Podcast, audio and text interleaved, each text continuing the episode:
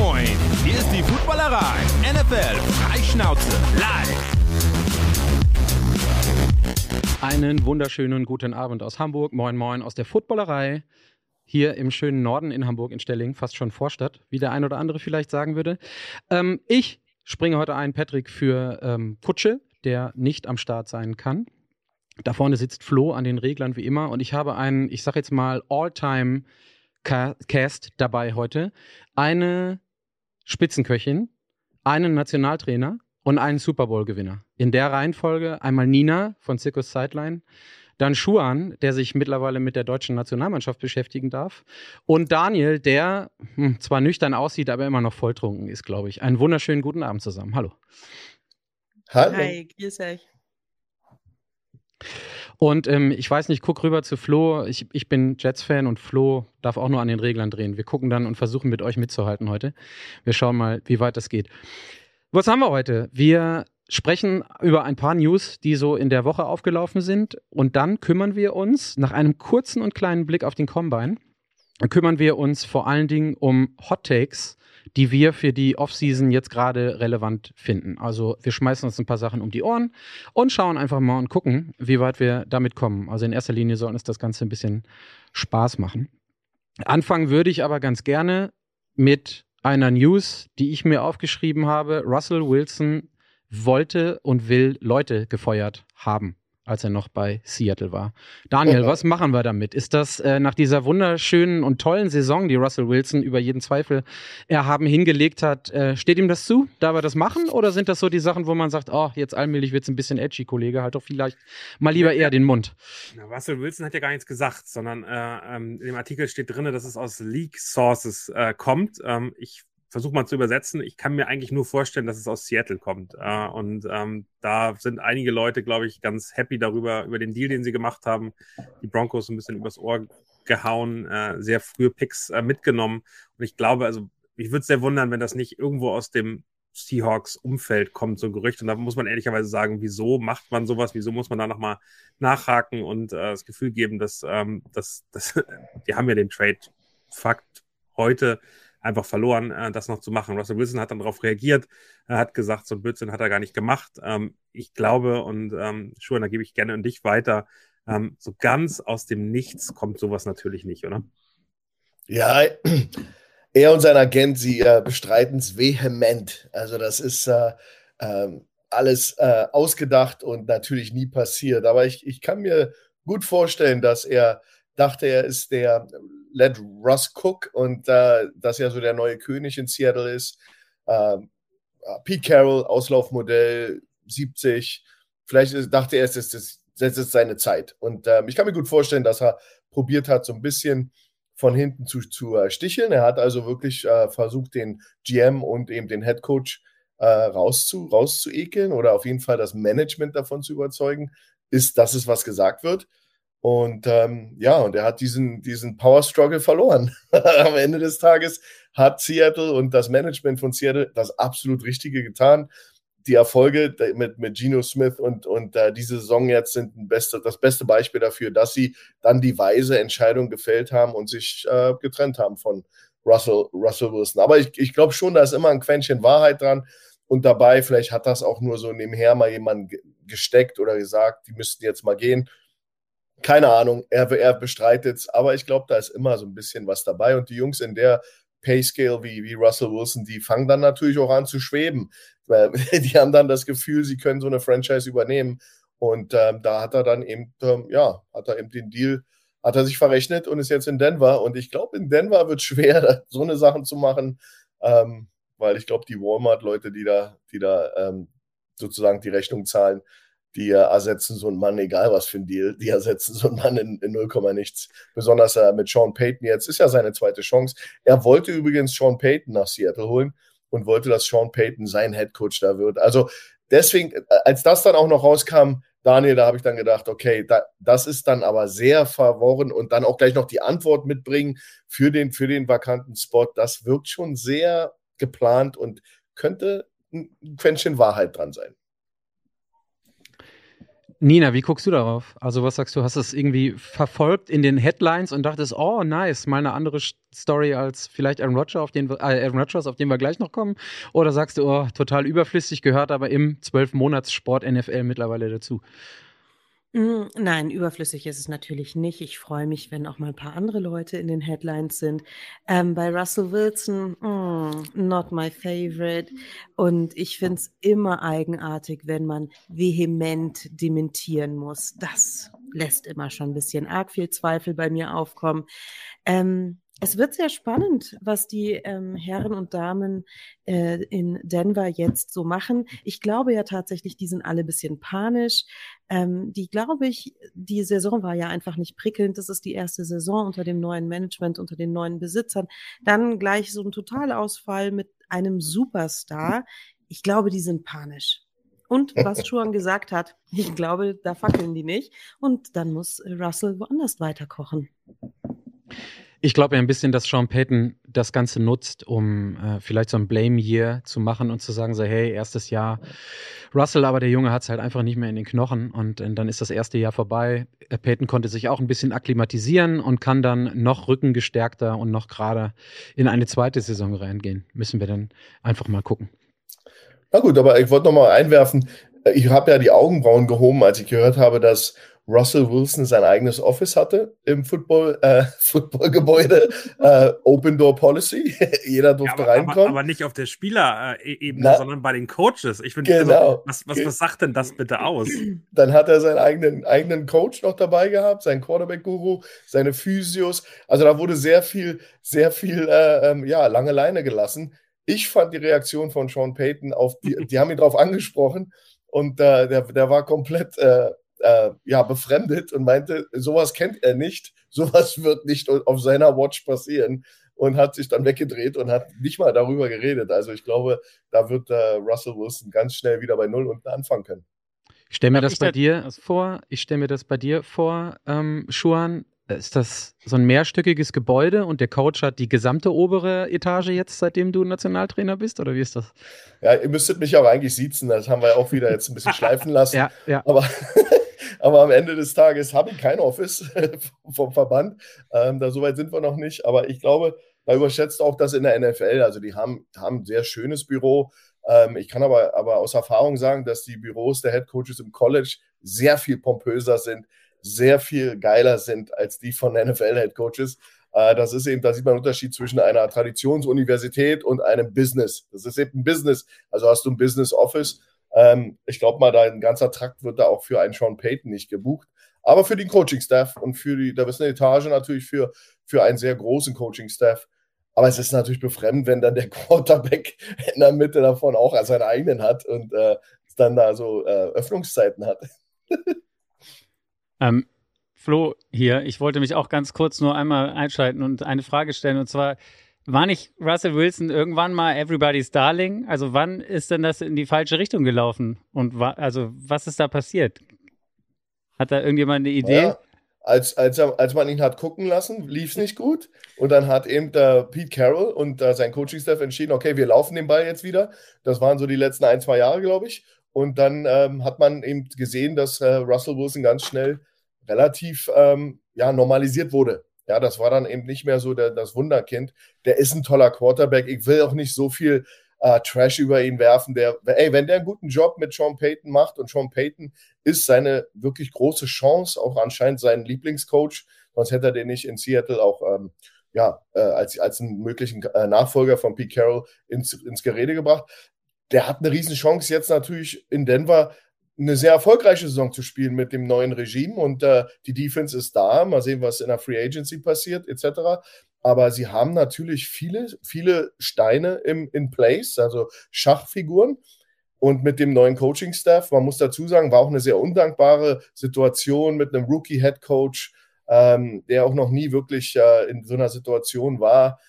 Äh, ja, also ich glaube, das ist jetzt ein erfahrener, unbestritten einer der Top 5 Coaches wenn nicht noch mehr Top 3 Coaches äh, von der, vom äh, Resümee, vom, vom, ja, von allem drumherum. Da, das ist ein Quarterback-Guru, hat er selber gespielt. Also von daher hat er alle Chancen der Welt, jetzt eine gute Saison hinzulegen. Deswegen immer vorsichtig, aber was er da in Seattle abgezogen hat, hat nicht funktioniert und ich glaube, da ist er auch ein bisschen über, drüber geschossen und dann haben sie ihn eben in Seattle zurechtgestutzt. Also das Angriffsspiel nicht mehr um ihn herum aber, gebaut, aber, sondern aber haben Schuhen, sich be besonnen auf, sein, auf ihre Sachen. Lass uns doch kurz festhalten. Also am Ende stimmt doch einfach Aussage, seine Kommunikation nicht mit der Leistung zusammen. Wenn da jemand ankommt und sagt, let's ride und erzählt, dass er auf dem Flug nach London irgendwie noch sich warm macht äh, zwischen den Reihen und gleichzeitig liefert er nicht ab, dann hast du ein Problem. So und äh, wenn du dann noch irgendwie erlebst, was für einen Vertrag er unterschrieben hat. Also ich als Broncos-Fan, ich hätte auch so eine Krawatte, ehrlicherweise, weil, also was der meinem, meinem, also am Ende dem Salary Cap kostet, dem Team kostet, der muss jetzt abliefern. Also am Ende, ich glaube, Sean Payton, bin ich völlig bei dir, der hat eine Saison äh, Ruhe, wenn er nicht funktioniert, dann macht er eben weiter. Aber ein Russell Wilson, der hat noch eine Saison, um zu zeigen, dass er weiterhin auf dem Niveau spielen kann, wo er früher ja mal war. Also ähm, er hat ja nicht ohne Grund einen Super Bowl mit den Seahawks gewonnen, ohne eine O-Line zu haben. Ich gebe ich geb das letzte Wort dazu nochmal an Nina. Ein Stück weit das, was Daniel quasi gerade auch ähm, gefragt hat, ein bisschen übersetzt. Ab wann wurde der Junge richtig creepy, Nina? Oder war der schon immer creepy? Also für mich richtig äh, eigenartig wurde es mit diesen verschenkten Scootern an die O-Line. Das ist jetzt aber so das Standardgeschenk äh, offensichtlich. In der NFL, Quarterbacks schenken ihren O-Lines Scooter. Ab da war es eigenartig. Und dann äh, mit dem Wechsel zu den Broncos war es für mich ganz, ganz komisch. Und nochmal einsteigend auf das, was Daniel gesagt hat, dieses große Klappe und abliefern ist okay. Große Klappe und nicht abliefern, da wäre bei mir als Küchenchefin Zappa, der könnte dann gucken. Petersilie zupfen oder sowas würde ich ihn dann lassen. Ich fand creepy, wo er im Bett lag mit Chiara in einem dunklen Video und dann sagte, uh, let's ride, uh, it's done. Und das war, da habe ich so ein bisschen, ja. das war, fand ich, fand ich Da haben wir lieber, da haben wir lieber unseren nicht, deutschen Nationalcoach, der alleine im Bett liegt und bei uns Podcast macht. Also. Was, nicht, was nicht dann Mr. Unlimited? Unlimited, ja. Yeah. Hey, Schlaf, Schlafzimmer bei Kulturen mit bei Footballerei 19 Uhr montags, ey, das ist Standard. Ich kann gar nicht mehr woanders hin. Die Leute verlangen. Wir würden auch nichts anderes mehr akzeptieren. Wo wir genau. gerade bei sympathischen Quarterback-Figuren sind, um einen Typen kommen wir nicht drum herum. Ich gucke als allererstes in Ninas Richtung. Und zwar gab es jemanden, der sich kein eigenes Zimmer auf Coaches-Ebene mit ähm, Besuchszeiten gegeben hat, sondern jemanden, der sich jetzt zurückgezogen hat in, ich habe es mir eigentlich auch so vorgestellt, mit Aaron Rodgers in eine Dunkelkammer. Und jetzt ist aber so in den letzten Tagen so ein bisschen durchgetrickelt, dass das nicht unbedingt eine Dunkelkammer war, so wie wir uns das vorstellen. Der ist irgendwie mal aufs platte Land gefahren und hat sich eine kleine Höhle genommen und hat dann mal irgendwie gefühlt irgendwie ein bisschen Ausschwitzen betrieben, sondern das war äh, schon ein bisschen, bisschen mehr Posch. Ähm, jetzt ist er wieder draußen. Ich weiß, dass äh, leidlicherweise viele Leute im Jets-Umfeld jetzt sagen, okay, dann können wir wir jetzt auch endlich mal eine Entscheidung bekommen. Aber in erster Linie, Nina, was nimmst du mit von dem lange angekündigten und dann durchgeführten Darkness Retreat des Aaron Rodgers der letzten Tage? Oh Mann, da sind wir auch wieder bei Labarababa und abliefern, ja. beziehungsweise nicht abliefern. Äh, der Gute hatte die mieseste Saison ähm, für sich selbst gespielt bis jetzt. Ähm, und Aaron Rodgers befindet sich ja seit geraumer Zeit auf so einem, sagen wir mal, ähm, Midlife Crisis Selbstfindungs-Esotrip. Schwierig, wirklich schwierig. Ähm, und dieses äh, Darkness Retreat, das war in Southern Oregon, eine kleine 300 äh, Square Feet Butze, umgerechnet sind es 27 Quadratmeter, so Hobbit-like äh, Struktur. Es gab aber ein Badezimmer und es gab auch ein King Size, nein, Queen Size Bed. Und ja, jetzt kann man abwarten, was er mit diesen ganzen für sich ähm, gewonnenen Erkenntnissen macht, die ja auch ähm, zum Wohle seiner Happiness gehen sollen. Ähm, ich hoffe, egal wo er sein wird, er kommt dann noch mal aus dem Gelaber raus und liefert noch mal, weil sonst bleibt er einfach die immerwährende Hoffnung, das immerwährende Talent und mhm, der Junge hat äh, weniger Ringe als Tom Brady Retirements. und ja, Aaron Rodgers trägt auch nur schwarz die letzten, letzte Zeit, hat man gesagt. Also er hat irgendwie hat er jetzt seine Mode, äh, seinen Modegeschmack geändert und ist jetzt nur in schwarz und so ein bisschen äh, macho und äh, hat sich verändert, wie du sagst, Nina. Der, der ist eben komplett in einer Midlife, Midlife Crisis und das wäre ich auch, weil die Situation um ihn herum in Green Bay ist ja nun wirklich auch äh, unbefriedigend. Also wenn die jetzt wirklich nicht mehr wollen, dann, äh, ja, dann kann, er, dann kann er sich was anderes suchen. Also Jordan Love, und das wird, kommen wir noch drauf, ist sicherlich jemand, der äh, schon mit den Hufen schart. Und mit der Leistung, da kann man, also wenn ich was zu sagen hätte in Green Bay, das ist der beste, die beste Zeit, Zeitpunkt zum Abspringen, meiner Meinung nach, als, als Club, als, als Franchise. Aber gut, das, äh, ich bin nicht in, in Green Bay. Aber also nochmal ganz kurz zu dem von dir angesprochenen Optikwechsel. Am Anfang von der Saison ein grandioses Bild. Wirklich, Ninja und ich haben es extremst gefeiert. Wie Con Air, wie der ähm, Nicolas Cage in Con Air. Lange Haare, Schießer, Feinripp, ähm, aus seinem Auto raus. Wirklich großartig. Und dann, bam, bam, bam. das hat er, Ganze. Ach, hat er die Frisur nicht so ein bisschen von, von unserem Max geklaut? Die ging doch so während der Saison so ein mhm, bisschen in die Richtung, wie Max die auch ganz gerne ja, mal getragen hat. Also ich, wie gesagt, die, also Max Wege sind immer noch ähm, äh, absolut zu empfehlen, ja. Gott, aber, wenn selbst Aaron Rodgers nachgeht. Aber Patrick, wenn du schon erzählst wie die Jets, ich glaube, äh, ja. Schuhen hat es gesagt, völlig in Schwarz äh, in die Dunkelkammer gehen, der Weg führt nach Las Vegas. Also am Ende ist das eigentlich ja mehr oder weniger alles Anzeichen die Raiders äh, und, und ich glaube, das würde irgendwie passen. Mich, für mich fühlt sich das nach einem Match an. Ähm, ich würde äh, Josh McDaniels gerne nochmal sehen mit erst Tom Brady und dann am Ende nochmal mit Aaron Rodgers. Ich finde, da ist einiges drin und äh, ich meine, die Anzeichen sind doch da und Anzeichen sind für Aaron Rodgers, für den neuen Aaron Rodgers doch extrem wichtig. Also mir fallen, mir fallen gerade, mir fallen gerade, weiß ich, wie viele Hinkelsteine von den Schultern, Daniel. Das kannst du dir vorstellen, weil ich dachte eigentlich, du leitest jetzt ein und sagst mir sowas wie, nimm du doch mal aus Jets Position Stellung zu Aaron Rodgers. Und ähm, also jeder, der es nicht wissen will oder der auch die Podcasts gehört hat, weiß, dass ich Aaron Rodgers nicht haben möchte. Jemand, der 40 wird, ihr habt es jetzt gerade alle gesagt, Nina und Schuhan ähm, auch ich glaube, die Zeit ist leider einfach vorbei. Und ähm, ich glaube, Jimmy Trainer hat es geschrieben, ein Sportsmedia-Journalist, der meinte so, hey, schick den gerne nach New York. Aaron Rodgers und mit all dem, was hier so an, an Presse rumläuft, das werden zwei hilarious Jahre und die Jets kostet es halt einfach pro Jahr nur 60 Mio. Ähm, also ja, kann man machen ähm, dann ist, also muss ich aber nicht, muss ich nicht unbedingt haben. Also wenn du mir sagst Las Vegas, gerne. Aber ich kann mir auch aber, nicht vorstellen, dass Josh McDaniels. Community mal reinholen. Also hier, ja, äh, Jeremy Denton sagt am Arsch damit, Kansas City wieder einen Freifahrtschein oder was? Äh, Finde ich, find ich, find ich, sehr schön. Und Some Say It's T sagt, Raiders sollen endlich einen vernünftigen Rebuild einleiten und nicht für einen Quarterback traden. Ich glaube, Some Say It's T, damit wirst du äh, ähm, kein Glück haben. Ich glaube, da wird sehr viel getradet noch.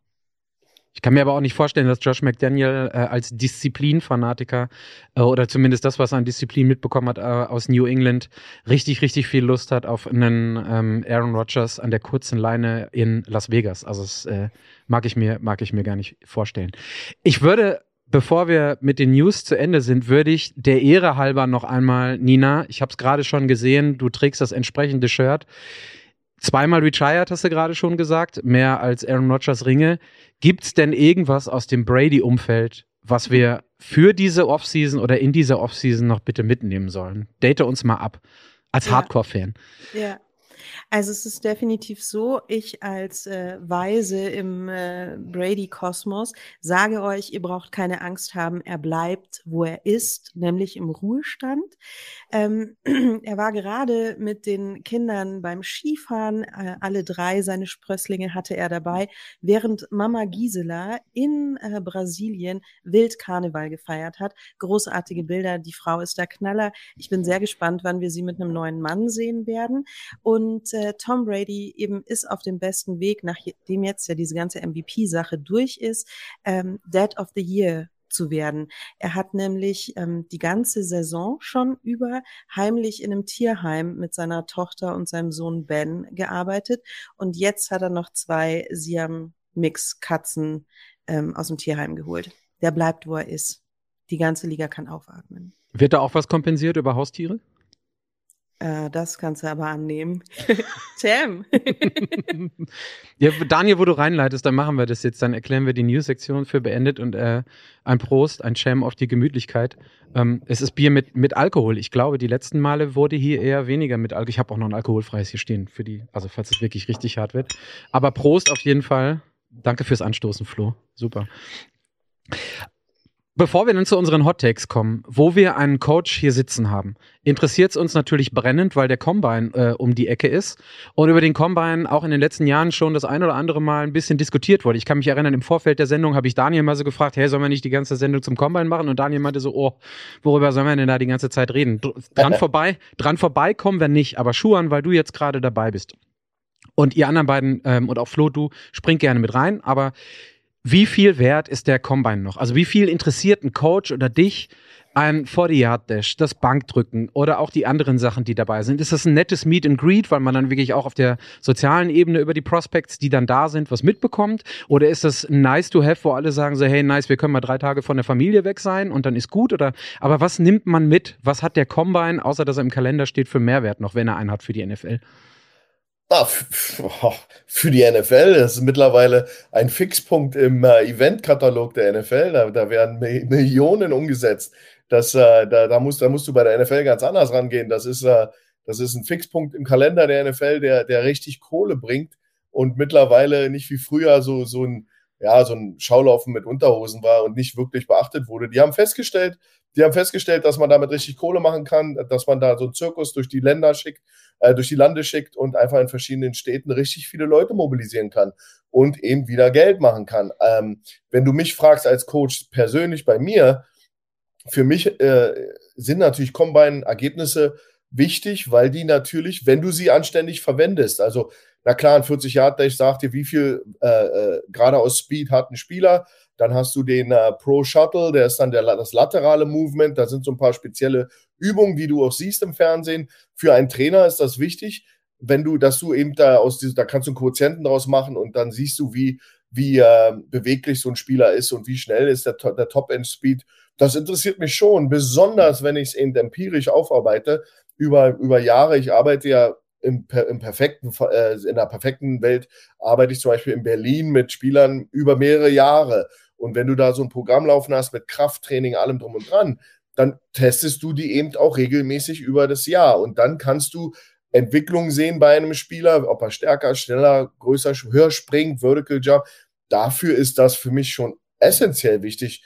Äh, wir haben jetzt eine Sichtung mit der Nationalmannschaft Ende März und da werden diese Dinge eben auch abgerufen. Und da geht es mir eben darum, dass wir sozusagen so einen Grundstock schaffen, erstmal die Spieler in die Database kriegen und dann kann man die Spieler eben auch verfolgen über die Jahre und kann dann sehen, arbeitet sich jemand in einen athletischen Bereich, wo er dann interessant wird oder ist er schon in einem athletischen Bereich.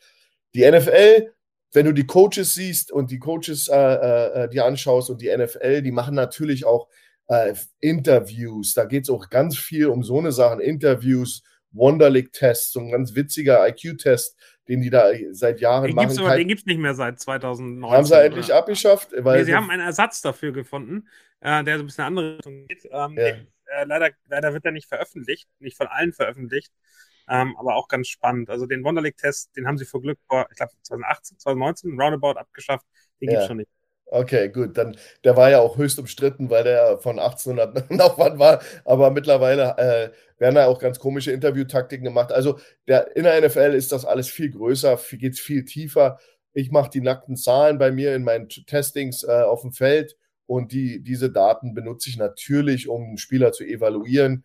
Äh, wenn du jemanden unter die, unter die Bank setzt mit 225 äh, Pfund oder 100 Kilo äh, und der kann die nicht bewegen, ist aber ein Lineman, dann weißt du, dass du da ein Problem hast ähm, weil du eben eine bestimmte Voraussetzung brauchst im Linienbereich. Du brauchst eine bestimmte Grundkraft, Grundexplosivität. Und wenn jemand sich noch nie mit, Bank, mit einer Bank beschäftigt hat oder mit Squats, Kniebeugen oder etc., Hang Cleans, Power Cleans, dieses Umsetzen vom Gewicht, das sind ja alles Dinge, die deine Explosivität auch äh, äh steigern, wenn du das richtig und über einen längeren Zeitraum machst. Und wenn sich jemand nie mit sowas beschäftigt hat, dann kann er auf dahin, wo wir gehen wollen, wird er, wird er scheitern.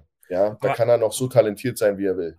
Schon zwei Fragen, die ich ganz, ganz spannend finde dazu. Einmal, ähm, und ähm, das wundert mich wirklich jedes Jahr wieder, wieso sich NFL-Teams auf so einzelne Zahlen dann, dann nehmen lassen. John Ross, äh, der schnellste Mann im, äh, im 40 Combine aller Zeiten, 4-2-2, glaube ich, gelaufen, wird an Nummer 9 äh, in dem Draft 2000 2017, 2018 äh, gewählt, einen, einen Platz vor äh, Patrick Mahomes. Das ist also äh, eine größere Lachnummer, äh, kann man eigentlich sich nicht vorstellen. Wieso kann, wieso sind die, sind die so unglaublich auf diese Zahlen angewiesen? Das verstehe ich auf der einen Seite nicht. Zweite Frage, ähm, man, die, die Spieler bereiten sich ja auf den Combine vor. Die bereiten sich nicht auf ihre NFL-Karriere vor, sondern im Dezember und Januar teilweise lassen sie Bowl Games aus, die ganzen College Stars, um sich auf diesen Combine vorzubereiten. Ist das, ist das nicht eher ein Zeichen von Work Ethic? Also wie, wie bereitet man sich vor? Wie viel, viel Commitment hat man? Wie viel will man eigentlich als wirklich was für Leistungen die Leute können?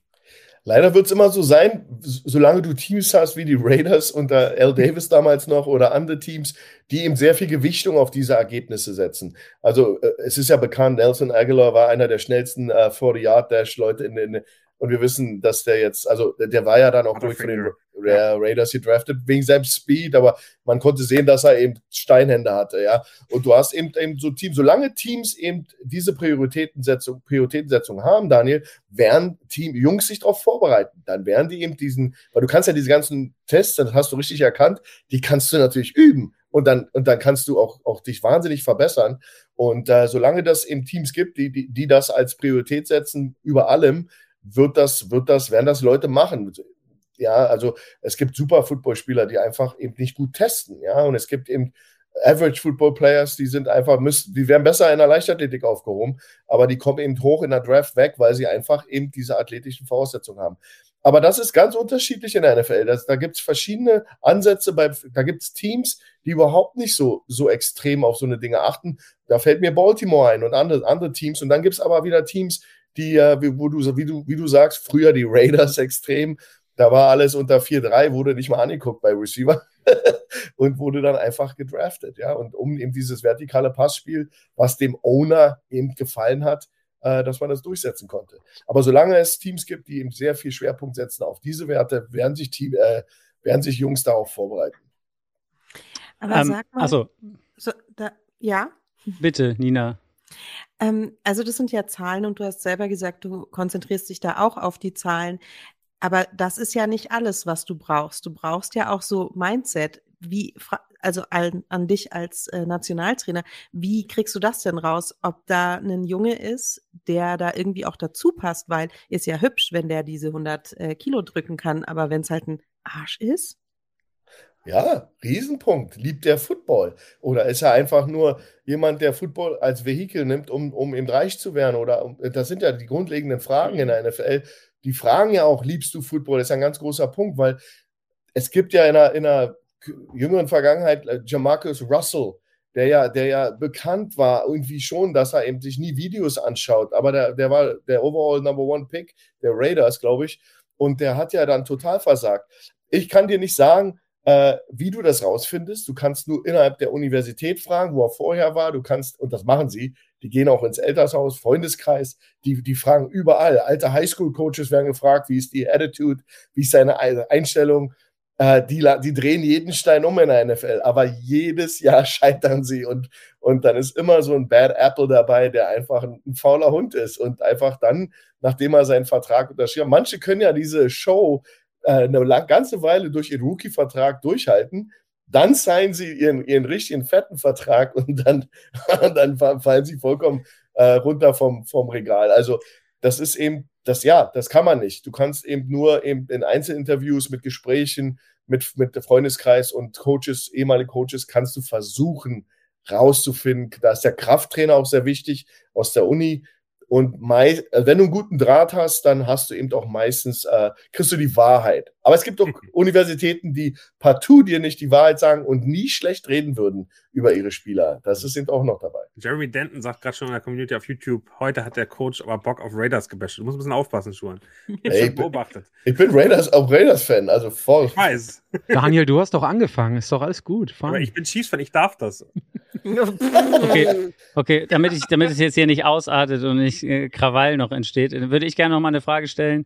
Äh, was glaubst du denn, Schuhan? Also die, Entwicklung, die, die, die, die, wie sagt man, die äh, Forschung geht ja immer weiter. Es gab jetzt so einen interessanten Artikel. Kannst du dir vorstellen, also erst die Frage, wie würdest du das Verhältnis sehen zu was, wie wichtig sind dir die Zahlen und wie viel ist dir das, was du auf dem Spielfeld siehst, sozusagen. Also wenn du das mal kurz, musst gar nicht lange reden, aber so in Prozente fasst, weil ich danach noch mit einer Follow-up frage Jetzt in meinem Fall mit, mit, mit Ja. der GFL-Bundesliga. Ja gut, da kannst du natürlich, da kannst du natürlich, da musst du sehr viel mehr Gewichtung auf den Spieler setzen und wie er sich auf dem Fußballfeld äh, bewegt. Wenn du dann irgendwann mal in die Sphäre German Bowl, Champions, nationale Meisterschaft willst, dann musst du probieren, so viele auch äh, Spieler um dich zu scharen, die beides beinhalten. Ich würde sagen, im Moment, aber vielleicht sage ich da auch was Falsches, aber meine Gewichtung ist sicherlich 30, 70, 30 sind die Kombinat, die, die, die Daten und die athletischen Werte. Äh, ich bin immer ganz verzückt, wenn ein guter Spieler auch noch ein super äh, Tester ist. Ähm, was mir sehr oft passiert ist, eben super Athleten, aber die sind meistens Crossover-Leute, die noch ein, zwei Jahre brauchen. Also ähm, meine Gewichtung im, im Amateurfootball in Deutschland, glaube ich, glaube ich mal, musst du sehr viel mehr darauf achten, kann ein Spieler sich in dem Spiel bewegen ähm, und äh, kannst äh, nicht nur auf die athletischen Werte achten, weil ein toller Athlet, der nicht weiß, was er macht, ist eben nicht besser als ein Spieler, der es nicht machen kann, aber kein guter, weil er kein guter Athlet ist. Das ist so ein Spruch bei uns. Deswegen ist es immer so ein schmaler Grad. Genau, es gibt jetzt so einen neuen Test anscheinend, Daniel. Ich weiß nicht, ob das das war, wo du auf du dich bezogen hast vorhin, aber es gibt so einen, es gab Genau. einen Artikel heute in The Athletic, wo man gefragt hat, ist Brock Purdy äh, predictable gewesen? Also war das klar, dass der so gut klarkommt? Weil es gibt einen, einen neuen Test, der, glaube ich, 15 Teams, für 15 Teams arbeitet diese Firma schon, die alle möglichen Spieler und ich glaube auch alle jetzt beim Combine wieder getestet haben auf einen neuen Test. Da geht es quasi um äh, eigentlich Reaktionsschnelligkeit oder Auffassungsgabe, wie schnell nimmst du, kannst du Sachen abspeichern, die du siehst. Und ähm, da sind zum Beispiel, ja, Brock Purdy war da sehr gut, äh, Mahomes ist da sehr gut gewesen, Josh Allen ist da sehr gut gewesen, ähm, äh, Burrow ist da sehr gut gewesen. Das sind halt alle diese Quarterbacks, die jetzt sehr gut sind. Natürlich musst du auch noch spielen können, aber es scheint so, als hätten die irgendwie so ein, naja, einen Schlüssel gefunden, wo sie, wo sie schon Leute separieren können. Also wo, wo zum Beispiel haben sie gesagt, dass im letzten Draft war es so, da war kein Spieler, der wirklich richtig gut war. Also die Werte, die, die es da gab. Und jetzt sollen die wieder mega sein. Und das Lustige ist, also es ist nicht nur bei Quarterbacks so. Quarterbacks ist natürlich das Wichtigste auf der einen Seite, aber dass gerade Defensive-Spieler wie Cornerbacks und auch der, der, der Leader der Defense, meinetwegen der Safety oder, oder der Linebacker, also der, der, der, der Captain der Defense ist auf so eine Art. Und die, die da gut sind, die haben auch extrem gute Werte, was diesen Test angeht.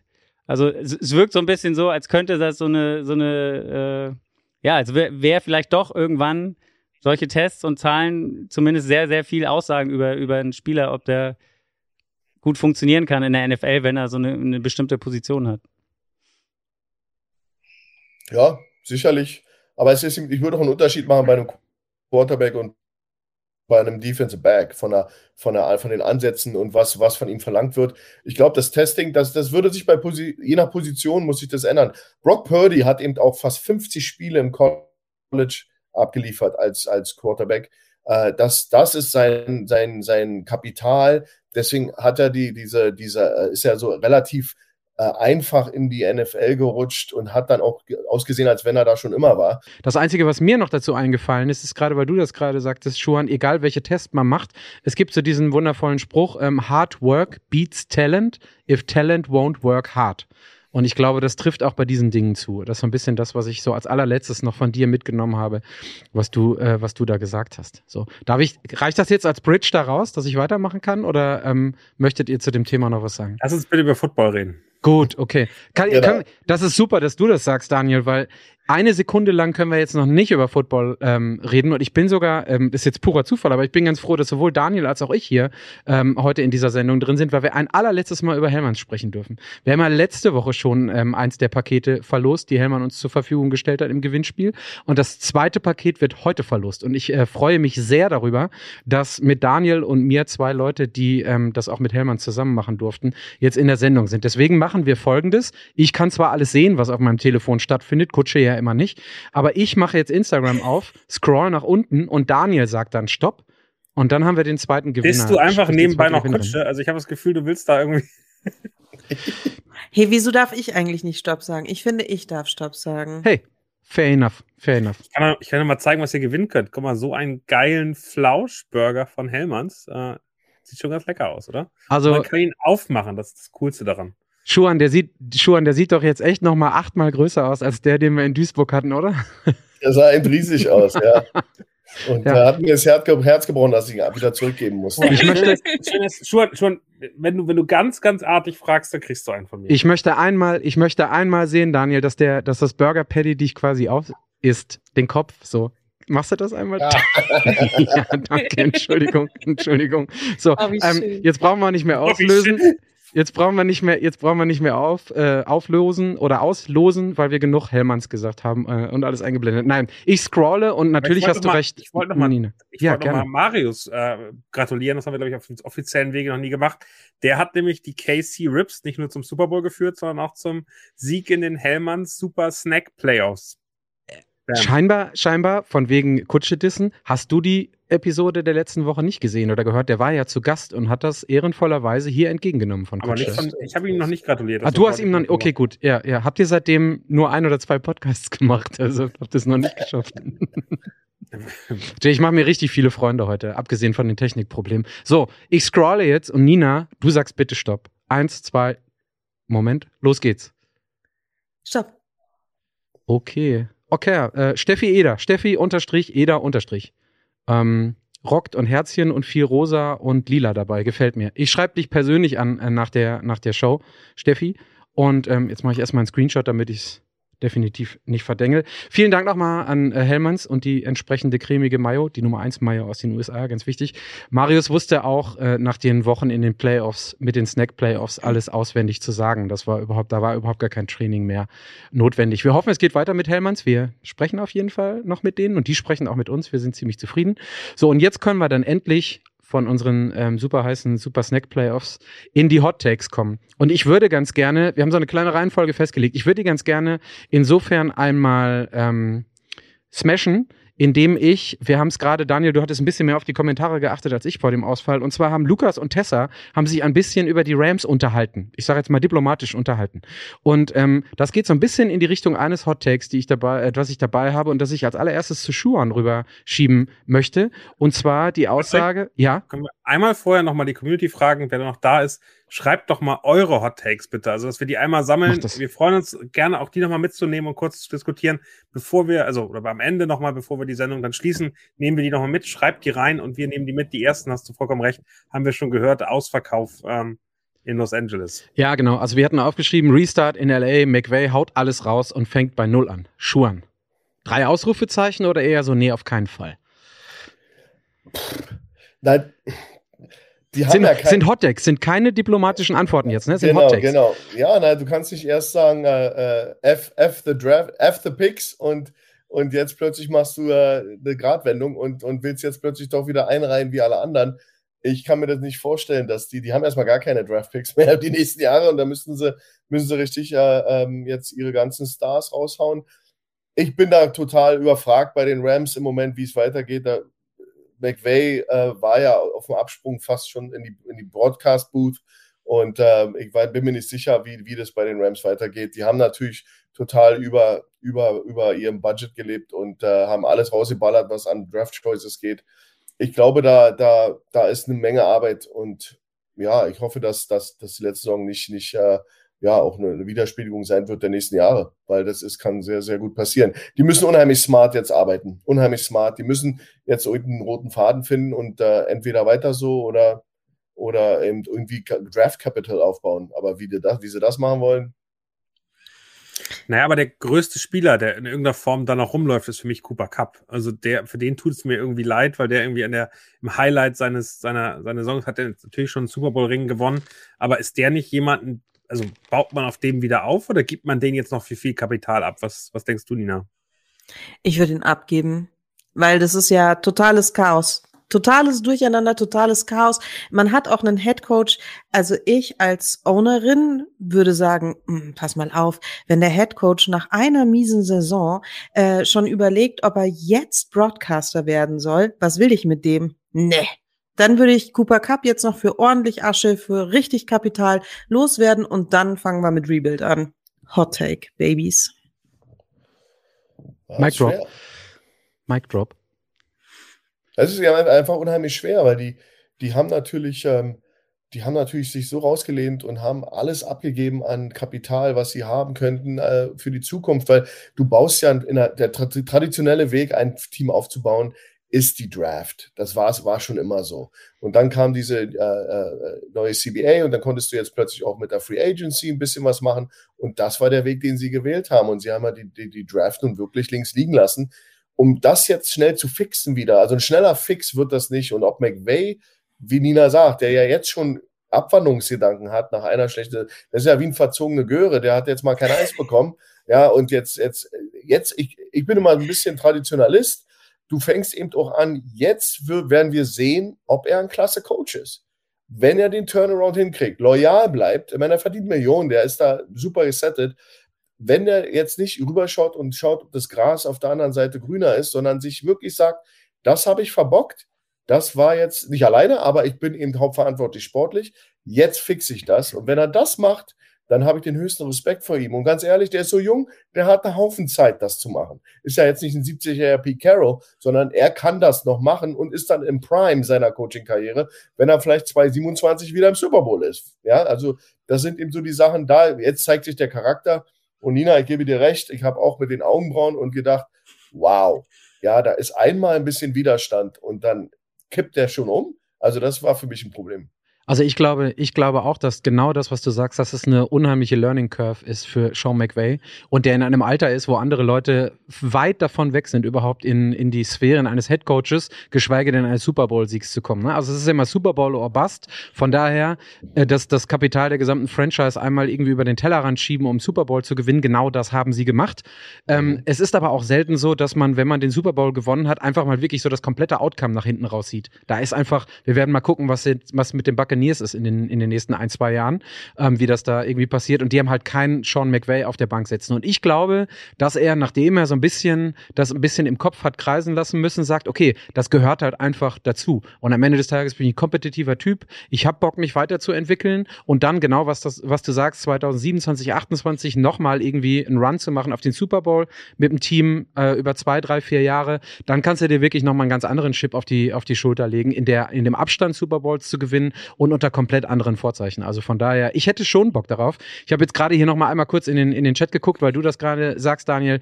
Ähm, Tessa hat richtigerweise geschrieben, die hat bei den Rams ziemlich lange Jeff Fisher ertragen. Ähm, von daher wird sie auch ein Rebuild mit Sean McVay ertragen. Und ähm, also da muss man ihr dann am Ende des Tages leider, leider recht geben. Ne? So lange Jeff Fisher und äh, dann jetzt so die letzten Jahre, dann wird man wahrscheinlich mit einem sympathischen, guten, nachweislich guten Coach wie Sean McVay ein Rebuild auch ertragen können. Meiner Meinung nach. Ja, absolut. Ähm, ich weiß nicht, ob du jetzt parallel geguckt hast. Ich frage einfach mal Daniel, ob schon was reingekommen ist über die Community. Sonst würde ich einfach eins von meinen Hottakes nochmal ähm, rausgreifen. Oder von unseren Hottakes, sorry. Äh, und euch irgendwie an den, an, den, an den Kopf werfen. Da sind einige rausgekommen, die würde ich mal am Ende machen. Lass uns Gut. mal mit unseren durchgehen und Gut. ich äh, nehme hinterher ein paar mit, aber ich, ich kann dir ein, ein Sneak Peek schon mal geben von Kasigol, Derek Carr für die Jets ins gelobte Land. Ah, der, der, hat, der, hat, zu viel, der hat, der hat zu viel, der hat zu viel äh, Take-Off-Podcast gehört. Also ähm, ich krieg, ich krieg eine warme, ich krieg keine Gänsehaut, aber so wie so ein warmes Deckchen legt sich. Das gehen wir auf jeden Fall hinterher noch drauf ein, Daniel. Ich, ich hoffe, ich hoffe, das kommt. So, dann mache ich, dann mache ich mal mit einem weiter. Wir hatten es schon in den News, aber wir kommen ja nicht drum herum. Aaron Rodgers kein Mensch ist bereit, die Kohle, die der auf den Schultern mit sich trägt, zu bezahlen, Nina. Was sagen wir dazu? Das heißt, er bleibt in Green Bay. Ja, also ich finde noch schlimmer, ähm, wer will sich denn dieses trotzige Kind in seinen Lockerroom holen? wer möchte denn diesen Oh Mann, Leute, das ist doch nicht euer Ernst. Der Mann ist in einer Midlife-Crisis, der ist auf dem ESO-Trip.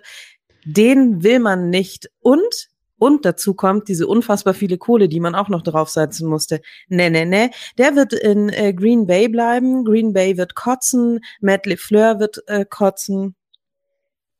Ähm, die, die müssen da irgendwie ihre Suppe auslöffeln. Wie sie es hinkriegen, weiß ich nicht. Was sie mit dem ähm, guten Jordan Love machen, keine Ahnung. Wahrscheinlich geht der. Wahrscheinlich sagt John Love, wisst ihr was? Ich bin nicht trotzig, ich muss nicht so viel Geld verdienen, tradet mich. Schuan, was sagst du, was sagst du als Coach? Der wird jetzt 40. Das ist ja einer der Gründe, warum ich den nicht bei den Jets haben möchte. Und äh, wir haben so ein bisschen über die 30, 70, 70, 30 Verteilung gesprochen. Wenn man dir jetzt Aaron Rodgers hinstellt, auch wenn er kein Zimmer auf deinem Level haben möchte im, im Office Building, was hast du dazu? Nein, viel schlimmer bei ihm finde ich, dass er wöchentlich in einer Pat McAfee Show ist und da interner von den Green Bay Packers raus, raushaut. Damit müsste man sich als allererstes beschäftigen. Ich will grundsätzlich mal sagen, wir, wir, der wird jetzt getrashed nach dieser Saison. Der, der ist schon immer noch ein richtig guter Quarterback und ich finde ihn auch immer noch die letzten Jahre. Ich meine, viele reden davon, dass diese NFL-MVPs der letzten Jahre waren dann so ein bisschen noch ein Geschenk auf, auf dem Weg raus aus der Tür. Ich, ich fand, der war in manchen Spielen richtig stark und der hat seine Qualitäten. Aber das nächste Team muss eben auch einfach, du musst einfach auch sehen, was sucht das nächste Team? Sucht das nächste Team einen Quick Fix, jemanden, der reinkommt, der jetzt, da, da, fallen mir Teams ein, die vielleicht jetzt wirklich Super Bowl bound sind. Die brauchen jetzt, der, der Quarterback ist jetzt das, der, der Unterschied. Ja, da, da, da kommen dir eben, kommen mir Teams wie 49ers in Sinn oder andere jetzt, weil die haben einen Kader, der ist einfach reif, in den Super Bowl zu kommen. Dann macht so ein Aaron Rodgers Sinn und auch dieser Price Tag. Ja, wenn du den handeln kannst, weil dann hast du in den nächsten ein, zwei Jahren hast du ein Team, was auf alle Fälle mit, weil der ist ein, ist ein Top, Top Quarterback. Wenn du ein Team bist, wie die, äh, wie die Jets, die ja, die, die suchen jetzt äh, irgendjemanden, der jetzt das Team die nächsten Jahre anführt. Die sind jetzt auf noch nicht Super Bowl bound, die haben noch ein bisschen Zeit. Da ist er dann natürlich schon zu alt für. Der wird ein, zwei Jahre noch gut funktionieren. Dann wird er auch irgendwann wieder, wer weiß, in was für eine Ecke der noch geht, gedanklich. Er ist ja auch so ein bisschen in diese Bad Boy-Ecke gerutscht, war er ja früher überhaupt nicht. Der ist ja da über verschiedene Aussagen, die er gemacht hat, äh, Sachen, die, die müssen wir nicht wieder ausgraben. Aber der ist ja jetzt wirklich in der, in der Medienlandschaft in den USA, gilt er als Bad Boy. Ja, und er, und er lebt es ja auch aus, äh, wie wir ja schon vorher gesagt haben. Ich glaube, ähm, Green Bay hat einfach ein Riesenproblem, weil du hast da so eine Ikone, ein Future Hall of Famer, der jetzt ähm, sagen kann, ich komme jetzt wieder zurück. Und dann ist die Frage, bist du da in so einer, so einer Sackgasse, wo du eigentlich äh, bist, du bist eigentlich ein Team, was jetzt vielleicht sich den nächsten Quarterback suchen will. Was ja auch bei Brad Favre und, und Rogers der Fall war. Das ist ja sehr identisch damals, wie das da ablief. Und dann saß ja auch äh, ähm, Rogers drei Jahre auf der, vier Jahre auf der Bank ist, dann ist er endlich weg und dann hast du ja gesehen, was, was mit Rogers und seiner Karriere lief. Vielleicht ist, ist Jordan Love der nächste Aaron Rodgers, aber sie können es nicht ausprobieren, weil Aaron Rodgers zurückkommt und sagt, ich, ich nehme die Kohle mit und, und äh, arbeite. Ich kenne jetzt die Vertragssituation nicht so, ob sie ihn jetzt traden können. Also versuchen kann man es trotzdem, sogar wenn er zurückkommt. Also der muss man das Geld bezahlen, ohne ja, Frage. Ja, ja, ja du zahlst eben da Haufen Kohle für, für jemanden, der auf der Bank sitzt. Das ist natürlich immer dann auch Gut, es gibt den einen Owner nicht, das ist ja die, die, die, die, die Stadt, die, die, die, oder wer immer, da sind ja mehrere Besitzer, also vielleicht ist da ein bisschen anders. Aber ja, schwieriges Fan, Thema. Fankultur, ja. ja. Schwieriges Thema, abhängig von, was suchst du? Und da ist er sicherlich interessant für, für manche Teams, die jetzt diesen Quick Fix suchen. Ich würde die Situation einfach vergleichen. Ähm, und äh, es tut mir leid, Patrick, äh, Aaron Rodgers ist die einzige Chance, mit der die Jets im nächsten Jahr oder in den nächsten zwei Jahren um den Super Bowl mitspielen können. Das ist der einzige Quarterback, der auf dem Markt ist, der die Jets sofort zu einem Super Bowl-Kandidaten machen würde. Und da ist die Situation mit Brady und, und den Buccaneers relativ vergleichbar. Also er muss einfach ein Nest für sich finden, wo er Win-Now-Modus hat. Es sind für mich nicht die Raiders, ehrlicherweise. Ich glaube, da wird es nicht funktionieren, obwohl er da vielleicht äh, den, den besseren Quarterback-Flüsterer bekommt. Sondern aus meiner Sicht sind die Jets wirklich eine sensationelle Defense, eine ordentliche Kultur, die sie aufgebaut haben, eine Offense-Receiver, die sensationell gut sind. Wenn Aaron Rodgers diese Offseason zu den Jets äh, wechseln würde, können die einen Super Bowl gewinnen. Ist die Frage, was ihr wollt. Also am Ende, äh, die Jets wollen ja immer alles und äh, am, am, am besten sofort. Ähm, ein Derek Carr und ein Jimmy G werdet euch keinen Super Bowl, da werdet ihr keinen Ring gewinnen. Das haben sie oft genug gezeigt, dass sie am Ende dann doch es nicht hinkriegen. Aaron Rodgers kann das machen. Der hat, wenn er die ordentliche Aaron Rodgers hat, hat es auch oft genug gezeigt, dass er keinen Ring gewinnen kann. aber er hat einen Ring gewonnen. Ja, ja einen. Vor 20 Jahren. Ja, aber, aber guck dir die Teams an. Der also will doch gar nicht mehr. Also wenn ich mir sehe, der, was der da in Green Bay macht, das ganze letzte Jahr, der hat doch eigentlich keinen Bock.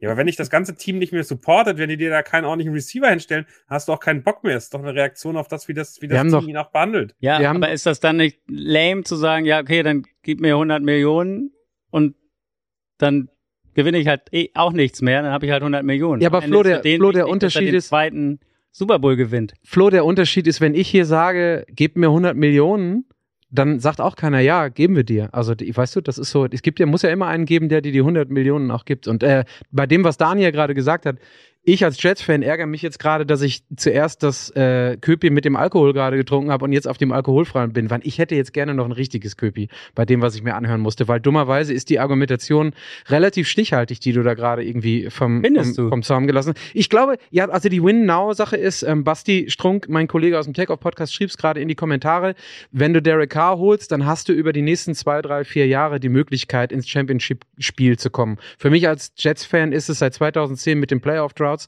auch mal, wäre es auch mal wieder relevant, überhaupt in die Playoffs zu kommen. Ich muss nicht direkt einen Super Bowl gewinnen. Ne? Das ist die, ist die andere Sache. Und die Defense mit den, mit den Rookies und auch die Offense, die ist für zwei, drei Jahre noch Jets bound. Da musst du jetzt irgendwie kein Geld draufpacken. Und wie gesagt, ich bin da eher 70 Prozent bei der Personality. Nina sagte das gerade bei den anderen Sachen, über die wir geredet haben. Das ist so, ich will den nicht haben. So, das ist eine super Kultur, die aufgebaut wurde. Da muss ich jetzt nicht so einen Brezelkopf reinsetzen. Sorry. Brauche ich nicht. Ja, das meine ich ja damit. Ich meinte ja nicht, dass die Jets als Team scheiße sind, sondern ich glaube einfach, dass du mit Aaron Rodgers nichts mehr gewinnst. Es ist dir aber auch keiner böse, wenn du die Jets als Team scheiße findest. Also ich meine, es gibt auch Leute, die das irgendwie äh, nach, nach, nach, Jahren, nach, nach Jahren und Jahren dann am Ende des Tages bestätigen können. Also wir bleiben dabei. Aaron Rodgers bleibt da, wo er ist und greift das Geld da ab, wo er es auch rausverhandelt hat und dann ist fein und wir können unter Umständen spätestens in der nächsten Offseason gucken, ob Jordan Love wirklich so gut ist, wie er dann gepickt wurde und aufgebaut wurde hinter äh, einem, einem Aaron Rodgers. Daniel, nächstes Hot Take. Einmal in deine Richtung. Justin Fields wird getradet und die Bears picken Bryce Young an Nummer 1. Also, na, wir haben vorher erzählen, wir haben vorher eine Liste bekommen der Hot Takes. Äh, äh Patrick ist völlig wild äh, hingehend. äh, damit habe ich nicht gerechnet, aber das ist gar kein Problem. Äh, für mich ist die Situation um Justin Fields und, und die Chicago Bears ganz interessant, weil es gibt so zwei Szenarien. Wir wissen alles über Justin Fields, der ist ein unglaublich athletischer Läufer, der wird aber nie zum Pocket-Passer und äh, das ist sozusagen so das Ausrufezeichen, dass er am Ende ähm, das nicht ausreicht, um in der modernen NFL wirklich Erfolg zu haben, sondern am Ende bleibt er da, wo er jetzt dieses Jahr war. Man kann sich das mal angucken von den, von den Statistiken. Der hat für 2200 Yards geworfen. Ähm, der hat elf Interceptions, sieben, 17 Touchdowns geworfen. Der ist am Ende ein PFF-Grade, was äh, im Pass so Mitte 50 ist, was, äh, da kann Schuhan mehr zu sagen, dann wirklich nicht ausreicht für einen äh, erfolgreichen NFL-Quarterback. Aber der hat eben einen Upside im Run, die ihn zumindest für Fantasy ohne extrem interessant macht. Ähm, und die andere ist, ähm, er kommt von seinem zweiten in sein drittes Jahr, hat eine unglaublich gute Work Ethic, wenn man allen Leuten in Chicago glauben kann. Also der Typ arbeitet an sich und der verbessert sich. Und das ist Jalen Hurts 2, der eben vom Sprung vom zweiten ins dritte Jahr macht. Vielleicht immer noch nicht der extrem geile äh, Passer wird, aber einen Sprung macht, eine Verbesserung macht und äh, mit dem GM, mit dem Head Coach, den er da hat, eben äh, zu einem wirklich äh, ordentlichen NFL-Quarterback wird. Und ich glaube, die, die Bears müssen wirklich entscheiden, was sie machen. Ich also aktuell die Gerüchte gehen so ein bisschen in die Richtung, dass sie eher bei Justin Fields bleiben. Das finde ich cool, also finde ich super.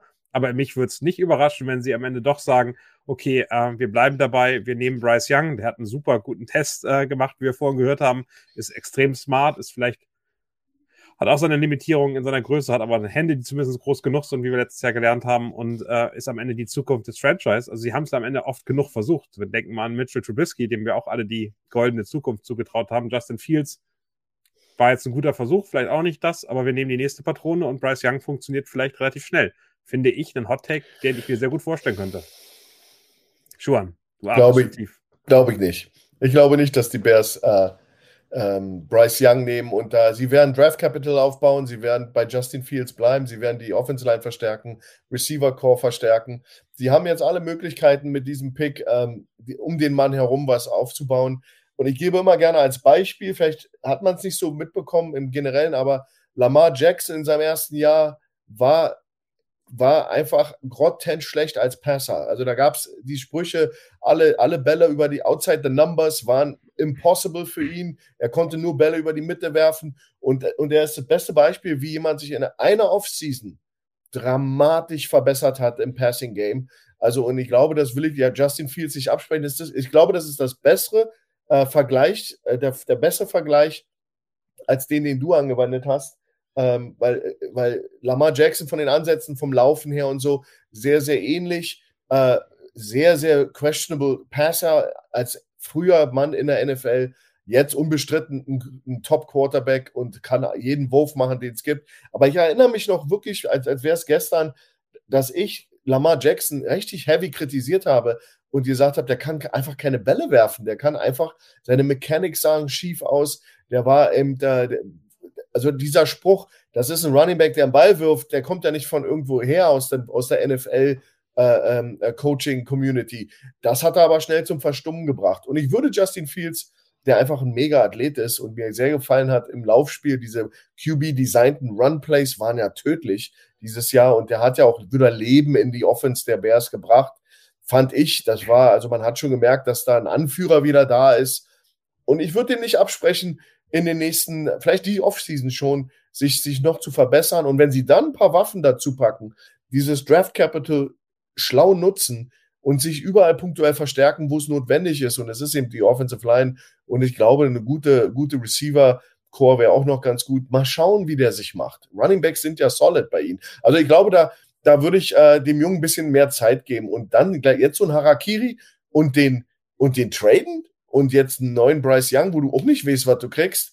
Ja, also das ist ja einmal, die werden ja mal hochgelobt, aber die NFL ist noch ein ganz anderes Animal. Also da schneller, faster und größer und brutaler. Also da, da fangen sie wieder bei Null an und ich glaube, ich glaube, das wär, wäre, ich kann es mir nicht vorstellen.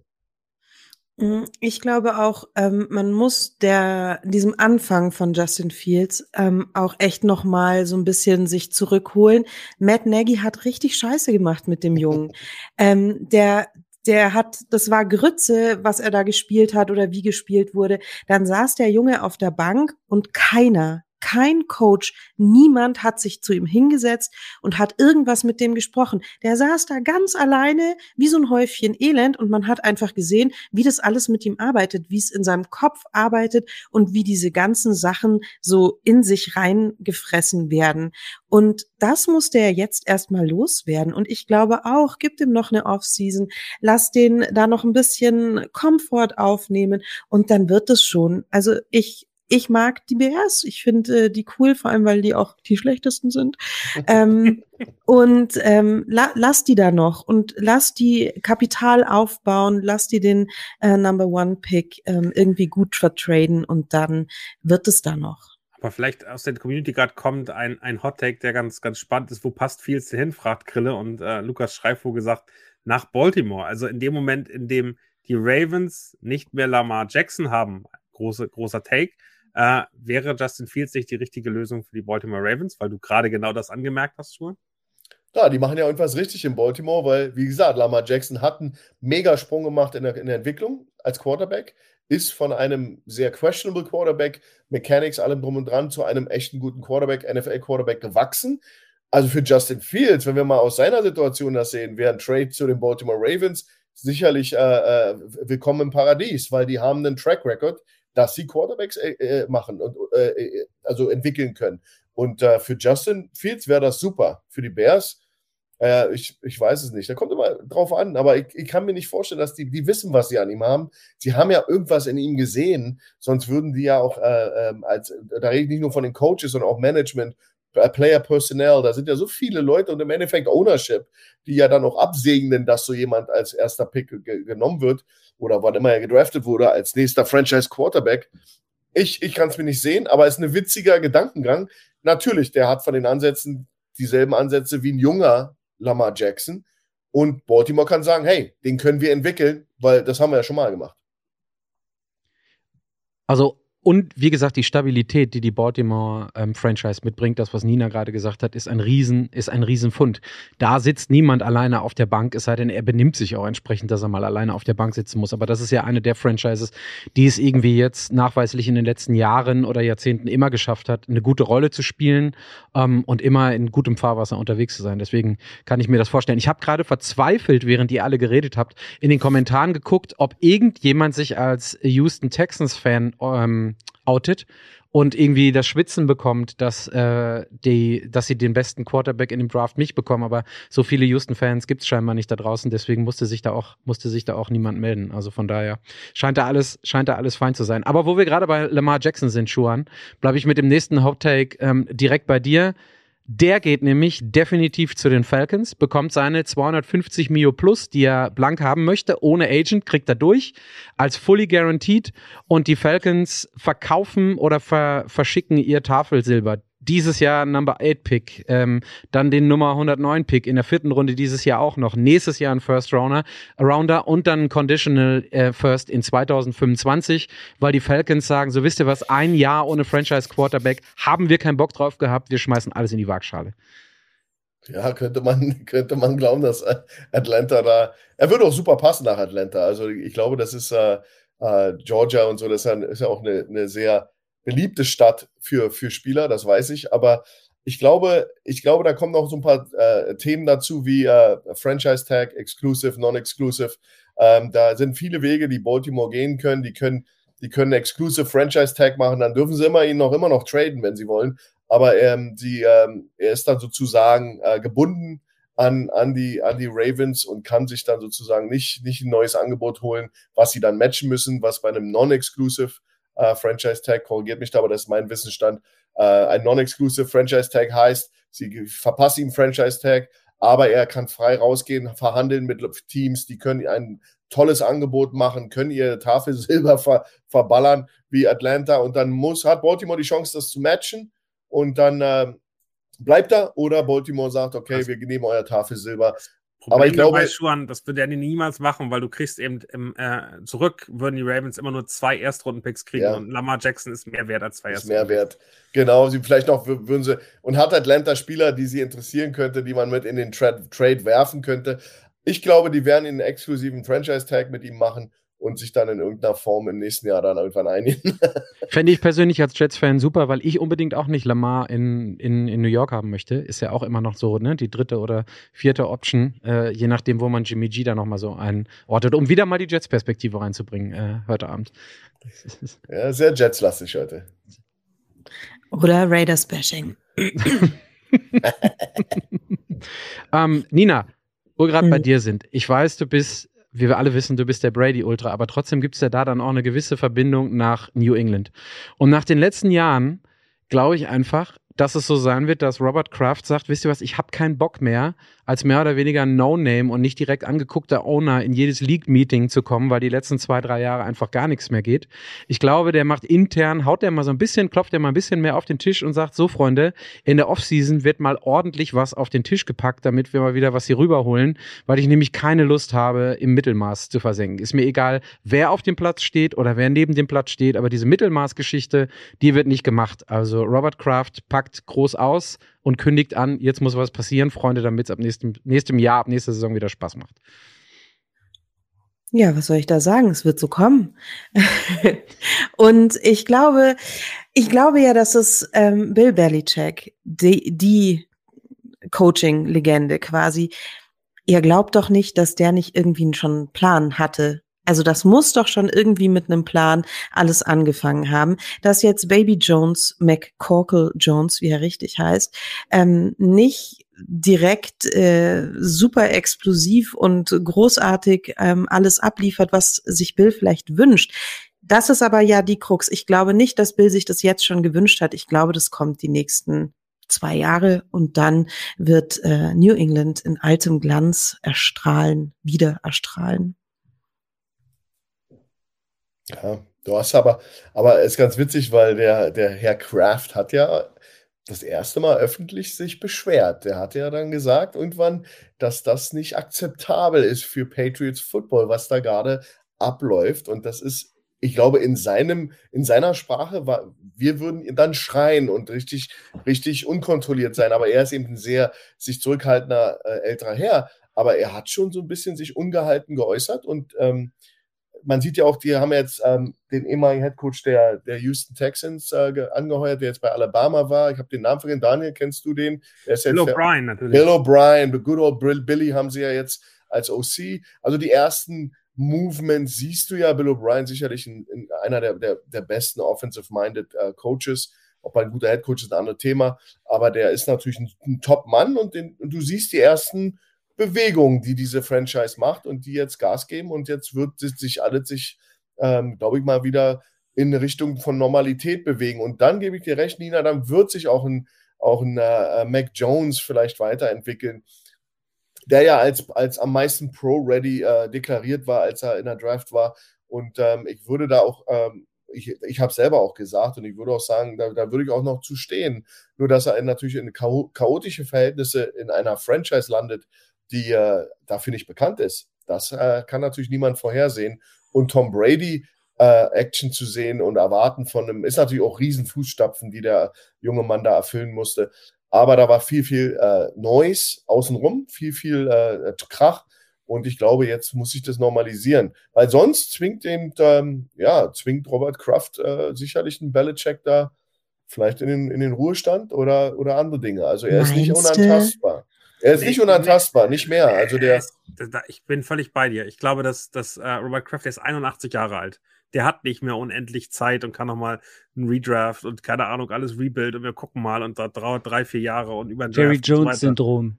Äh, 100 Prozent. Ich glaube, dass Robert Kraft ähnlich wie äh, Jerry Jones jetzt Erfolg haben möchte und äh, der weiß eben, dass der Olle Bill auch nicht mehr äh, so lange dabei sein wird und sagt eben, ihr müsst jetzt was machen. Und ich glaube, den hat das tierisch genervt, diese OC-Geschichte aus dem letzten Jahr, wo einfach allen klar war, dass das nicht funktioniert. Und äh, Bill Belichick hat aus irgendwelchen Gründen weiterhin da auf seinen Matt Patricia gesetzt, obwohl er ein defensive-minded Coach war, der einfach keine Ahnung hatte, was er da machte und einen Matt Jones, glaube ich, in der Entwicklung wirklich gehemmt hat. Also ähm, dieses ganze Spielchen ähm, mit dann anderen Quarterback mal auszuprobieren und hier und da und so. Und ich glaube, da ist am Ende ganz, ganz viel verloren gegangen. Und vor zwei Jahren war es schon so, Schuhan, du erinnerst dich wahrscheinlich, als sie plötzlich in den, in den Buy-Spree äh, gewechselt sind und sich direkt zwei Tight Ends geholt haben. Jonas, Jono geben sie jetzt schon wieder ab, aber es ist am Ende unfassbar, was die an Geld rausgehauen haben. Und die haben dieses Jahr wieder relativ viel Salary Cap und sehr viele Möglichkeiten, weil die wichtigen Spieler, ein Quarterback immer noch auf dem ähm, Rookie-Vertrag ist. Mhm. Und ich mhm. glaube, wir können damit rechnen,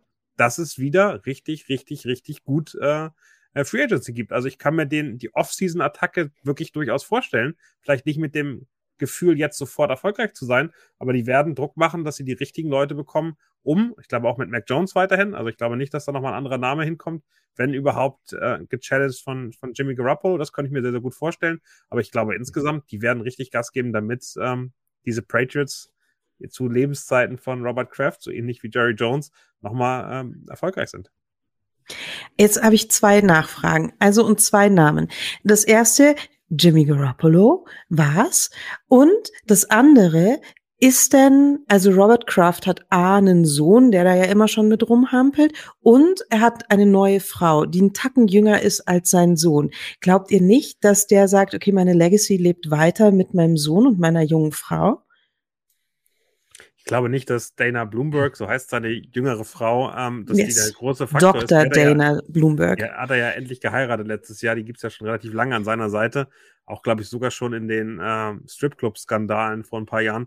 Also ich glaube am Ende, dass das kein großer, kein großer Unterschied ist. Der Typ ist Milliardär, hat unglaublich viele Möglichkeiten und der ist es ich glaube, Jerry Jones ist noch ein Stück härter Flo da im Hintergrund, aber ich glaube, Robert Kraft weiß auch ganz genau, der möchte das haben, was er kriegen kann. Und äh, diese Owner sind sehr ungehalten, wenn das länger nicht funktioniert. Also fairerweise muss man aber auch sagen, von wegen, ich gucke in Flo's Richtung hier, äh, bei uns, Jerry Jones hat dieses Syndrom aber schon seit 1993, Bob Kraft seit 2017. Also das ist dann zeitlich vielleicht doch nochmal ein, ein kleiner Unterschied. Und aber Daniel, du müsstest doch eigentlich auch aus kompetitiven Gründen, aus Chiefs-Fan-Gründen unheimlichen Bock haben auf seine ähm, Ankündigung von Robert Kraft. Denn was gibt es denn Geileres als vielleicht nochmal absehbar Belichick und ähm, Andy Reid im Battle of the Greatest oder Almost Greatest und dann kann Reed vielleicht nochmal in dem, in dem Championship Game äh, nochmal einen etwas größeren Fußstapfen hinterlassen, weil er dann einfach Bill Belichick nochmal mit Pat Mahomes und Co. und wer dann auch immer da sein sollte, wegräumt. Das wäre doch ähm, einfach, also was wäre das Fotofinish oder äh, das wäre doch wäre richtig gut glaube, die Messe ist ehrlicherweise gelesen. Der Vorsprung von Bill Belichick an Titeln, an äh, gewonnenen Spielen, gewonnenen Playoff-Spielen ist da zu groß. Ähm, von daher ähm, freue ich mich da eher äh, und ärgere mich vielleicht auch ein bisschen, dass, dass äh, Mahomes diesen einen Super Bowl gegen äh, Tom Brady verloren hat. Aber ich glaube, ähm, ich glaube eher, dass ihr Jets und die Bills-Fans und äh, die Dolphins-Fans wieder Angst haben, dass die, die Dynasty Patriots wieder zurückkommt. Aber wir haben noch nicht, äh, du hattest noch äh, Jimmy Garoppolo gesagt. Was ist mit dem? Was soll der da? Der ist, ist ein Patriots-Stallgeruch. Äh, also, wenn jemand weiß, wie die Patriots funktionieren und äh, da wirklich weiß, wie es da ist, ist es Jimmy Garoppolo. Das ist der verfügbare Quarterback, ähm, der in kurzer Zeit auch schon Erfolg hatte bei den, bei den Patriots, als, als Tom Brady mal verletzt war. Schon, ich weiß nicht, wie du das siehst, aber für mich kann der da direkt anfangen und auch ohne Josh McDaniels ist der direkt äh, in der Lage, dieses Art von Patriots Feeling und äh, Bill Belichick da genau dazu unterstützen, wo, wo er spielen möchte. Ich glaube, das, äh, also dichter an Brady, vielleicht nicht auf dem Niveau, aber äh, gibt es eigentlich keinen Quarterback in dieser Liga. Gut. Äh, Qualitativ eine andere Stufe, aber ja, vom Typus ja, her, von dem, was er macht, von dem, was er gelernt hat, glaube ich, ist das der, der am nächsten drankommt, äh, wie Tom Brady auftreten zu können. Gut, er hat bewiesen, dass er gewinnen kann mit San Francisco, mit einer, mit einer sehr, sehr loaded Mannschaft, mit einem tollen Kader kann er gewinnen und kann die weit in die Playoffs bringen. Also, da muss man ihn schon lassen. Also, der, der ist ein Gewinner. Wenn man rein, rein Win-Loss-Record geht, ist Jimmy Garoppolo ein Gewinner. Aber natürlich kennen wir seine, seine Shortcomings, seine, seine Dinge, die er nicht so gut kann. Ich bin mir nicht sicher, ob diese, dieses, dieses Relationship Belichick und, äh, und ihm, dass das nochmal funktioniert. Das ist, ich weiß nicht, wie die Trennung war damals. Ähm, er war natürlich sicherlich jemand, der auf, auf dem Sprung war, das jetzt zu übernehmen. Das wurde ihm sicherlich über die Jahre auch erzählt. Sehr, sehr vergleichbar mit Aaron Rodgers, Jordan Love. Und dann hat er sich, dann hat er die Reißleine gezogen, hat gesagt, ich gehe jetzt und hat sich sozusagen äh, verabschiedet von da. Ob das jetzt ähm, Nährboden ist, äh, zu glauben, dass er wieder zurückgeht, äh, weiß ich nicht. Ich denke mal für die Patriots einfach halber sicherlich. Man kennt sich, Stallgeruch, äh, leichte Transition. Ähm, äh, Veteran Quarterback, kann dem Mac Jones noch viel zeigen. Klar, das würde schon Sinn machen, aber da kommt auch ein hefty Price Tag auch bei, bei, bei ihm. Und ich bin mir nicht so sicher, ob die willig sind, als Organisation das zu machen. Ähm, aber, aber ist natürlich ein toller, toller Gedanken, tolles Gedankenspiel. Also klar, äh, könnte man sich, also ich könnte mich damit anfreunden. Also er, er wäre mir nicht fremd in einer Patriots-Uniform und Helm.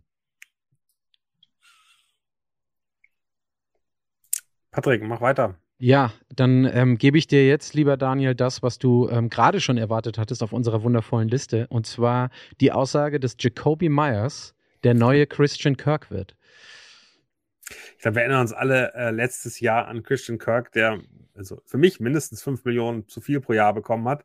Aber, und äh, das muss man ganz klar festhalten, der hat äh, von seiner Zeit bei den Cardinals zu der Zeit äh, dann jetzt ähm, bei den Jaguars wirklich einen Schritt gemacht. Und äh, ich weiß nicht, schon, ob du auch ein bisschen überzeugter Christian Kirk äh, bist. Ich finde, der hat sich zu einem guten Receiver entwickelt. Das hätte ich nicht erwartet.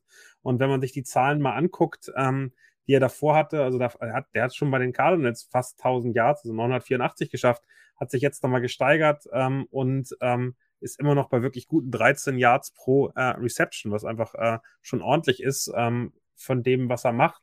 Drop Rate ist in Ordnung, der sah einfach wirklich okay aus. Und Jacoby Myers ehrlicherweise sieht er besser aus als Christian Kirk vor seinem Wechsel. Also am Ende äh, wäre das wirklich der Kandidat, wird er wahrscheinlich der interessanteste Receiver ist, der auf den Free Agent Markt kommt. Noch interessanter als Juju, noch interessanter als ein paar mhm. andere, die da rumlaufen. Äh, Paris Campbell zum Beispiel.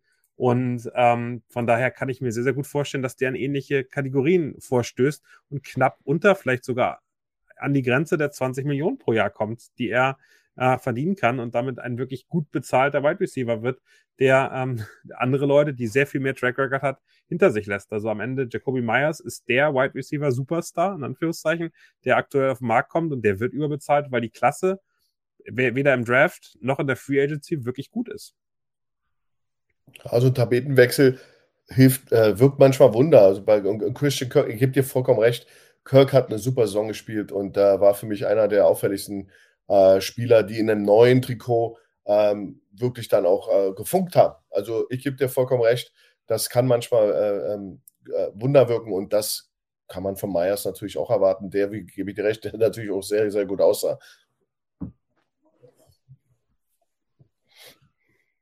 Ich glaube einfach, dass die, ich glaube einfach, dass die Summe zu hoch ist. Aber ähm, wir hatten das auch vorher schon. Ich habe mir die, den Wide right Receiver Markt angeguckt, weil ich habe ja immer noch so ein bisschen im Kopf, dass die Jets unter Umständen Veteran-mäßig auch nochmal zuschlagen. Und es ist halt einfach. Du kommst also die, Jets nicht rum, oder? Äh, die, die, ne, ich will, ich will eigentlich auf die, ich will eigentlich auf die Summe. Was war der Vertrag für Kirk? 18 Millionen dann? Ich weiß nicht, ob du es gerade gesagt hattest, glaube ich, im Jahr so ungefähr. Also zumindest 19. Also wenn ich es richtig im Kopf habe, ist der glaube ich 19. Zumindest im, zumindest im Mittel des Vertrages. Und das finde ich ich halt einfach deutlich zu hoch gegriffen. Ich glaube ja, dass irgendjemand äh, desperate ist und am Ende des Tages zuschlagen muss, weil im Draft eben auch die, die Dichte an Wide Receivern so wie in den letzten Jahren nicht so hoch ist. Aber ich finde es deutlich, deutlich zu hoch gegriffen. Du hast recht, 18 äh, Millionen Average über, über die Jahre. Top, richtig gut. Richtig gut. Dann springe ich noch mal einmal zu Nina rüber. Und zwar shocking für alle. Wir waren gerade schon einmal kurz bei Dallas. Ähm, Ezekiel Elliott ist done und retired während der Offseason. Kannst dir auch gerne überlegen, wie er retired. Ist, ähm, so vielleicht irgendwie zwei, drei Gedanken im Kopf zu, aber der Junge ist durch und hat keinen Bock mehr. Feierabend. Am Beach sitzend und äh, mit Tränen in den Augen. Das war's. I'm retiring for good. Ähm, ja, soll er mal machen. Also bekanntlich bin ich kein Dallas-Fan. Und ich habe es auch, äh, hatten, wir, ihr wisst es inzwischen, ich habe äh, gern Männer, die ähm, nicht labern, sondern viel tun. Das war jetzt bei Ezekiel, Ezekiel Elliott letztes Jahr nicht so der Fall. Ähm, er hat Average 3,8 ähm, Yards pro Carry hinbekommen. Das ist nicht viel. Was sollen die ihm diese 16,72, 16,72 Millionen zahlen? Ich glaube, wenn er retired, wäre total hübsch. Ja, es gibt zwei Szenarien. Du kannst eben äh, Sieg fragen, ob er einen Paycut nimmt. Ja, weil er ist natürlich, er war natürlich the man. Dann wurde das jetzt das uh, Two-Headed Monster Tony Pollard uh, für mich Knaller Running Back. Jetzt leider schwer verletzt, aber uh, wenn der zurückkommt und ähm, der ist, glaube ich, auch jetzt reif für einen neuen Vertrag oder ist Free Agent, ja. wie auch immer. Das heißt, die Dallas Cowboys müssen sich echt überlegen, ob ist sie, hat Sieg noch den Juice? Oder hat er den Juice nicht mehr? Und ich glaube, der, den hat er nicht mehr, wie du es ja auch statistisch belegen kannst. Und sie werden ihn, um, um eben Bewegung in diesem in dem Running Back Raum äh, äh, zu minimieren, werden sie sicherlich ihn fragen, ob er seinen monströsen Vertrag eben doch mal ein bisschen zurechtstutzen würde im Sinne des Teams. Und ich kann mir nicht, ich kann Sieg Elliott nicht einschätzen. Ich kann mir gut vorstellen, dass er das partout nicht machen will. Und ähm, weil er, weil er immer noch denkt, er ist der Man. Und ob da dann retired, das glaube ich nicht. Aber die Cowboys werden sich da was einfallen lassen müssen. Ich glaube, die, die werden ihn approachen, die werden sagen, ey, nimm Paycard, damit wir hier äh, vielleicht Pollard halten können. Der ist, der ist sicherlich ein äh, Number One Running Back. Ähm, und dann machen wir weiter dieses Two-Headed Monster, was ja gut funktioniert hat. Aber ich glaube, äh, ich kann mir nicht vorstellen, dass der retired. Ich glaube, der Dead Cap tut echt weh. Ähm, also der wird jetzt deutlich weniger. Es wäre im letzten Jahr noch 30, äh, über 30 Millionen Dead Cap gewesen. Hätte er einfach so retired. Jetzt sind es nur noch 11,8. Also da kann man schon fast von leben. Also von daher kann ich mir mhm. auch den Cut vorstellen, den sie eingehen. Ähm, weil ähm, ansonsten zahlen sie dem jetzt eben äh, noch wirklich, wirklich gut Geld. Ähm, so 16, 14, 17, 16 Millionen über die nächsten Jahre. Also der Vertrag, den Jerry Jones da unterschrieben hat, der, der, der ist schon knackig. Aber er ist ab sofort ehrlicherweise vom Dead Cap einigermaßen tragbar. Und ähm, das, glaube ich, ist ein Grund, äh, wieso ähm, ein Cut jetzt wirklich realistisch sein könnte. Wenn er wirklich mhm. der Juice nicht mehr da ist, mit Tony Pollard verlängert man vielleicht über einen Franchise-Tag dann mit dem äh, mit, mit dem Nachfolger und den hat man im eigenen Haus, der kennt das System, das ist keine Überraschung mehr. Ähm, das könnte äh, durchaus passieren. Ich kann mir vorstellen, dass er danach dann retired, wenn er gecuttet wird, dass dann wirklich nochmal, also wir haben es mit Livion Bell zum Beispiel erlebt ähm, und äh, ein paar anderen, die dann wirklich kein richtig, also Melvin Gordon auch kein wirkliches Möglichkeit mehr bekommen hat zu spielen, ähm, dass, ähm, dass die dann relativ schnell dann sagt, okay, dann lasse ich es, ich habe genug Geld verdient, mich jetzt hier mit meinem kaputten Knie noch irgendwie über diese Plätze ähm, der Nation zu tragen. Das muss ich mir auch nicht an, antun. Von daher, wenn er gecuttet wird, kann ich mir sehr gut vorstellen, dass er dann retired. Solange er nicht gecuttet wird, ich glaube, dann nimmt man es mit. Ja, ich, also da bin ich, da bin ich genauso. Also ich würde es einfach mitlaufen lassen. Äh, pure Business Decision. Ne? Ich weiß nicht, ob du zwischenzeitlich Spottrack aufgemacht hast und da die Zahlen hast, Daniel. Also wie viel hat der, wie viel hat der Elliot in den letzten Jahren insgesamt auf der Uhr jetzt? Also das, das weiß ich nicht mehr so ganz genau. Oder habe ich ähm, auch nicht mehr irgendwie auf dem Schirm? Von 15 Millionen pro Jahr gehabt, ähm, ja. über sechs Jahre 90 Millionen, äh, relativ viel Guaranteed, äh, so 30, also 30 Millionen circa.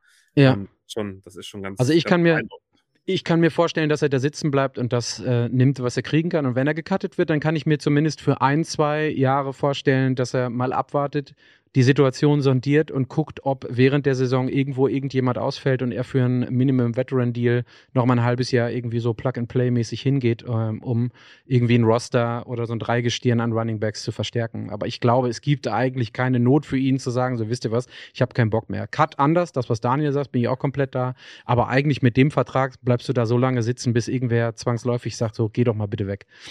Und wenn es darum geht, wie er retired, ähm, Nina, um das mal zu übernehmen, dann hoffe ich doch mit einem Sprung in den Salvation Army Pot, äh, so wie er es auch zu den Touchdowns gemacht hat. der, der Junge ist übrigens auch 27. Äh, war das nicht bei euch im Locker Room, wo man dieses Alter ähm, gerne wie die Sau durchs Dorf getrieben hat? Es gibt das, das einmal 27, also ab 28 gibt es eigentlich außer, ähm, außer ganz wenig Ausnahmen. Äh, Adrian Peterson war die eine, glaube ich, die wir hatten. Äh, gibt es nach 27 keine guten Running Backs mehr in der NFL. Die andere ist, glaube ich, irgendwas Richtung 800 äh, Snaps, die man gespielt hat. Da lässt das auch dann ganz, ganz schnell nach.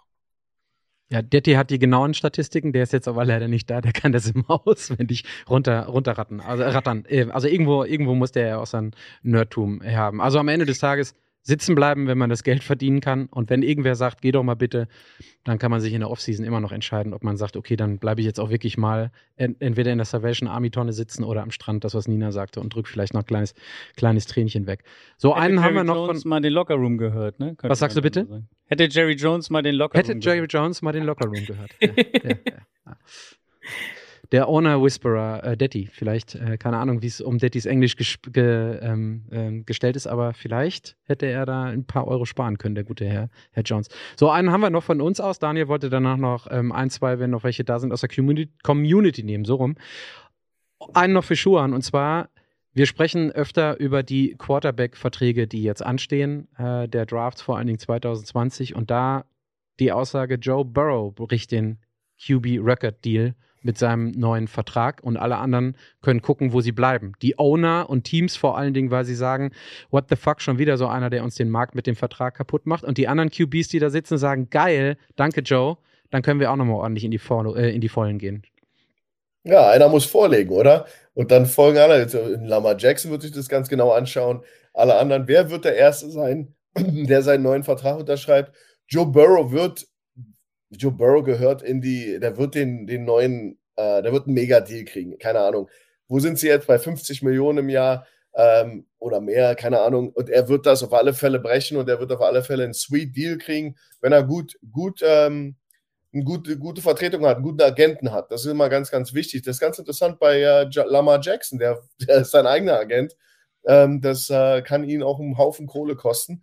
Aber Joe Burrow wird den Rekord, den neuen, wenn er einen neuen Deal äh, jetzt macht, dann wird er diesen äh, Deal auch, äh, wird er den neuen Rekord, Quarterback-Deal-Rekord brechen.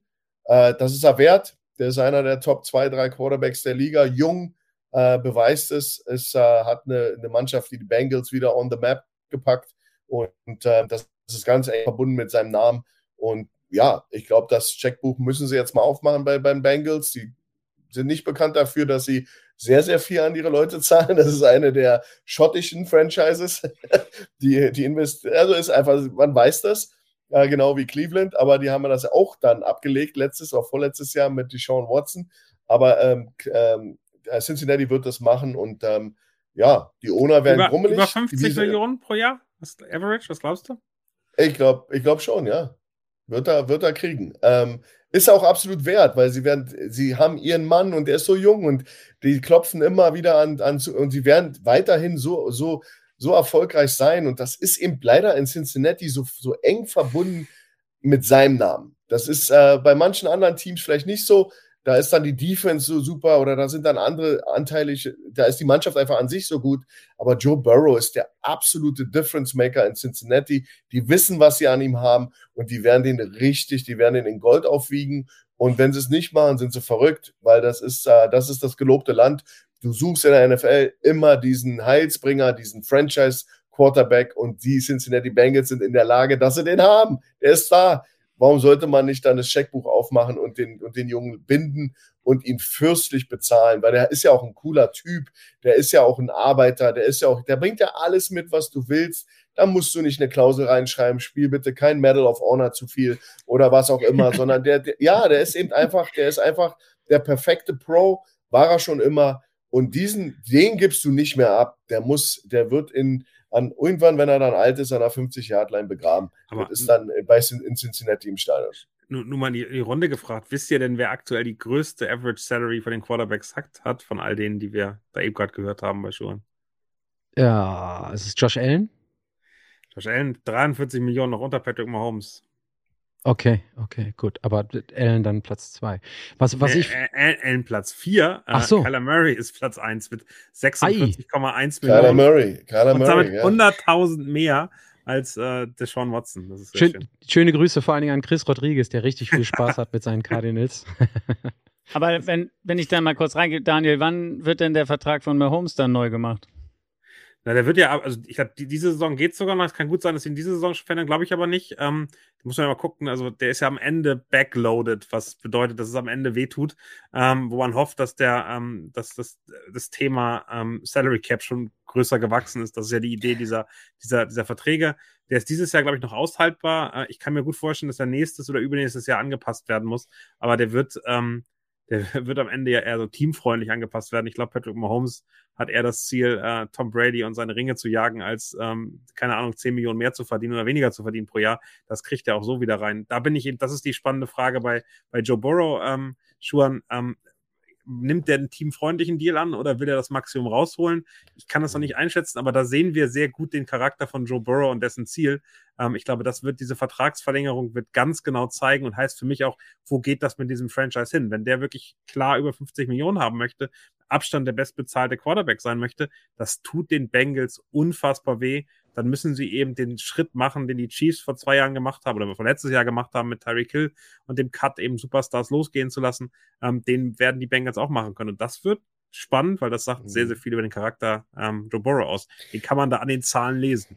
Ja, da hast du ja absolut recht. Und wenn ich jetzt mal so das zweite Mal drüber nachdenke, Joe Burrow ist aber auch der Typ, den ich gut, mir gut vorstellen kann, der nicht der bestbezahlte Quarterback sein will, der einfach nur anständig für seinen Service bezahlt werden will. Vielleicht will er Kyler Murray um 100.000 mehr haben, äh, weil der in dem Moment jetzt der bestbezahlte Quarterback ist. Vielleicht habe ich mich da rausgelehnt, als ich gesagt habe, über, das ist er wert für mich. Also er wäre wert, einen neuen Standard zu setzen als Quarterback.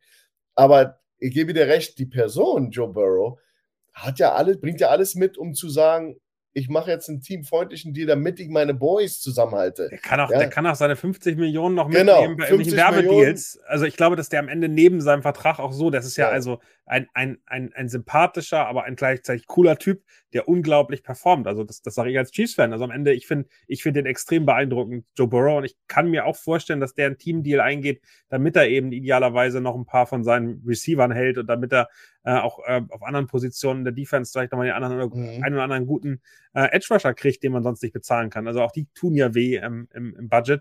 Von daher kann ich mir das sehr, sehr gut vorstellen. Und es gibt eben für die Bengals mit ihm äh, an der Center gibt es einfach kein einziges Jahr mehr, wo die einen Top 20 Pick kriegen werden. Das muss man auch ganz klar sagen. Ähm, aber Ja. ich glaube, ich glaube, bei was das angeht, ich glaube, man kann beides haben. Wir hatten gerade den Mahomes-Vertrag angesprochen. Warum denn nicht dem Agent das geben, was er haben will, nämlich den höchst dotierten Vertrag aller Zeiten, der aber so backloaded ist, dass du dich dann erst in drei, vier, fünf Jahren drum kümmern musst und vorher aber genügend Flexibilität noch im, im Roster hast und mit den Salaries, die du zahlst. Also ich, ich glaube, dass das überhaupt kein Problem ist, dass es heutzutage einfach ähm, und ich schätze Burrow im Übrigen genauso ein, wie du das gerade gesagt hast, ähm, Schuhan, dass der sagt, hey, ob ich jetzt 45 oder 50 oder 43 oder 53 bekomme, ist mir erstmal egal, solange ich das machen kann, worauf ich Bock habe, worauf ich mich committe. Und er ist ein guter Arbeiter.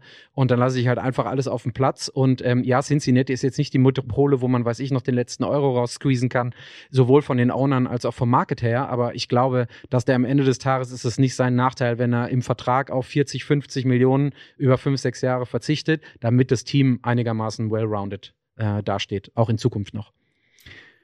So, ich würde jetzt einmal noch, Daniel, greif dir mal eine Frage Ich würd- oder ich einen gerne, Ich Kommentar. würde gerne zwei mitnehmen. Eine von Lukas Schreivogel, äh, Hot Take, Lamar Jackson geht zu den 49ers im Gegenzug für Purdy und zwei First-Round-Picks nach Baltimore.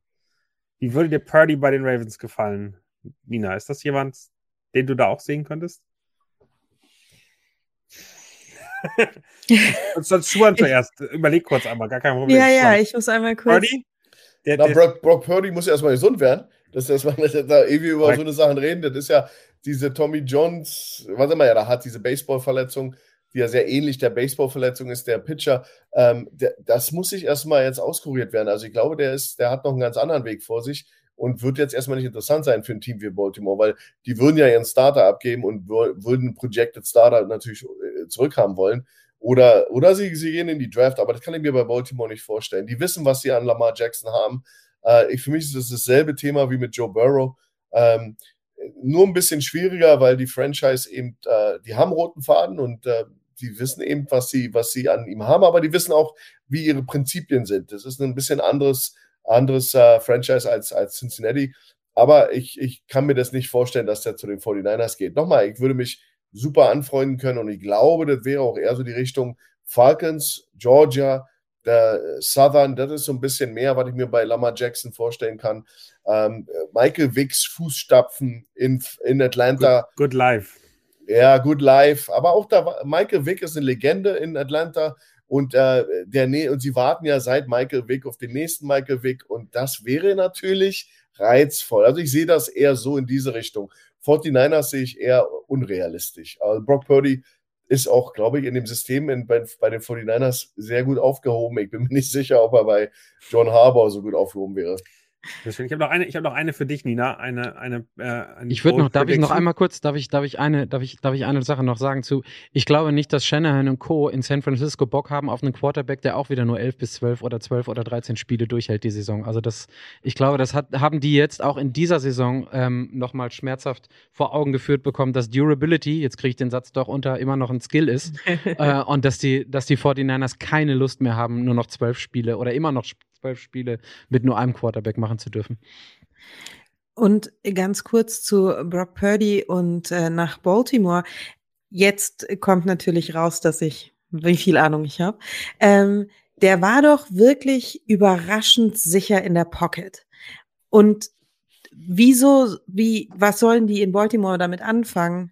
Die brauchen doch jemanden, der läuft. Oder das hat doch Lamar Jackson da viel gemacht. Das weiß ich jetzt nicht. So, helfen wir mal weiter, Schuhan. Ja, ja, die haben natürlich, Baltimore hat, haben, haben ihr Offense, Offense Play äh, merklich angepasst an die Fähigkeiten und Qualitäten ihrer Quarterbacks. Auch ein Huntley, sein Backup, war ja sehr, sehr ähnlich einem Lamar Jackson vom Ansatz. Da siehst du schon, dass da so ein, so ein uh, roter Faden ist bei denen, was für der Spielmacher bringen muss. Und Brock Purdy ist natürlich ein ganz anderer Ansatz, ähm, der, der mir aber super gefallen hat in San Francisco, in diesem eingebetteten System. Ähm, ich glaube, ist so schade, dass der sich verletzt hat, weil ich glaube, der Junge, der, der, sie sind ja alle immer noch so ein bisschen kritisch und nee, und dann ist er da. Ich glaube, das, das wäre der Mann. Das wäre der Mann, mit dem hätten die, der war so unerschrocken in den Playoffs, der ist so jung. Ich glaube, ich, ich glaube, die brauchen gar keinen anderen. Wenn der gesund wird, ist Brock Purdy für mich der Mann. Also da, da, da, sorry, ja, da, da kann der auch mit seinem gebrochenen Fuß zurückkommen. Das ist gar kein Vergleich für mich, wie der sich da präsentiert hat und umgesetzt hat, was sein Headcoach von ihm wollte. Weil ich sehe das aus der Coaches-Perspektive immer. Und ich sehe eben, was der, was der für Waffen um sich herum hat. In San Francisco spielt der Quarterback nicht diese Rolle wie in Baltimore. Ja, der ist eben der, der in Baltimore durch diese designten Quarterback Runs und alles spielt er eine viel zentralere Rolle. Brock Purdy ist ein Verteiler, ist ein Groupier. Der muss die Bälle verteilen, der muss äh, mal auch mal einen ganz schwierigen Wurf machen. Äh, und, äh, aber das, das kann der Junge, weil er eben tierisch erfahren ist. Nochmal, fast 50 Spiele im College auf, auf 1A-Level. Der Typ hat alles gesehen und jetzt ist er, da, darum, darum ist es ihm so leicht gefallen, in der NFL dieses System zu spielen, dieser Groupier zu sein, dieses Verteilen des Bell, der Bälle an die, an die Playmaker. Dem wird doch, von dem wird doch nicht verlangt, renn mal jetzt ein 50 Yard QB Dash oder Counter Tray oder was auch immer, wo man dann was designt für ihn. Das kann er nicht. Und das würde aber von ihm erwartet werden in, in Baltimore. Oder Baltimore will eine 180-Grad-Wendung machen und plötzlich ganz was anderes spielen. Oder, und das kann ich mir bei Baltimore nicht vorstellen. Flo, können wir, können wir bitte einmal, kannst du einmal kurz notieren, dass wir ähm, Schuhan mal ein Purdy-T-Shirt aus dem Bestand schicken? Äh, damit wir, Hä, damit und dass das ich da voll recht hatte. ja, du, ja, ja, dass du auch recht hattest. Ja. Absolut recht. Nina hatte absolut recht. So, Daniel, hau, die, hau, das, hau das letzte Hot Take raus. Ab geht's. Ja, jetzt habt ihr so lange geredet. Ich glaube, brauchen wir ganz das schnell, ganz schnell. Das war eins für schnell. mich. Let's go. Was ist Flo, es? Flo sagt, Flo sagt nein, aber eins machen wir ganz schnell. Hot Round. Ich einschlafe, los. AB wird wieder bei einem Team landen, sagt nee, never. Say it's T.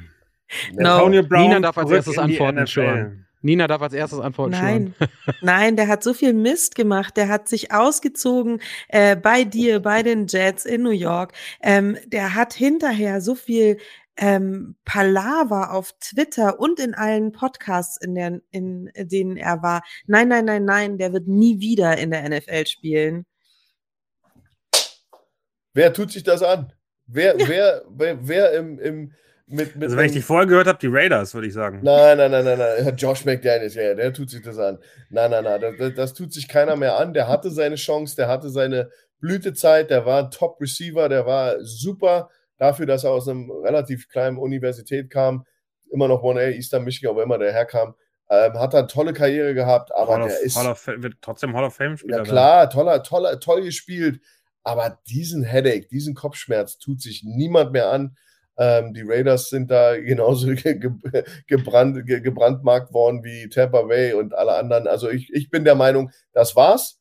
Das werden die auch. Ich glaube ja immer noch, dass es in der NFL so eine Art Blacklist gibt, wo Leute draufkommen, die man nicht mehr. Ja, ich glaube da dran, weil ich glaube, der ist auf irgendeiner Liste, wo man sagt, nicht anfassen.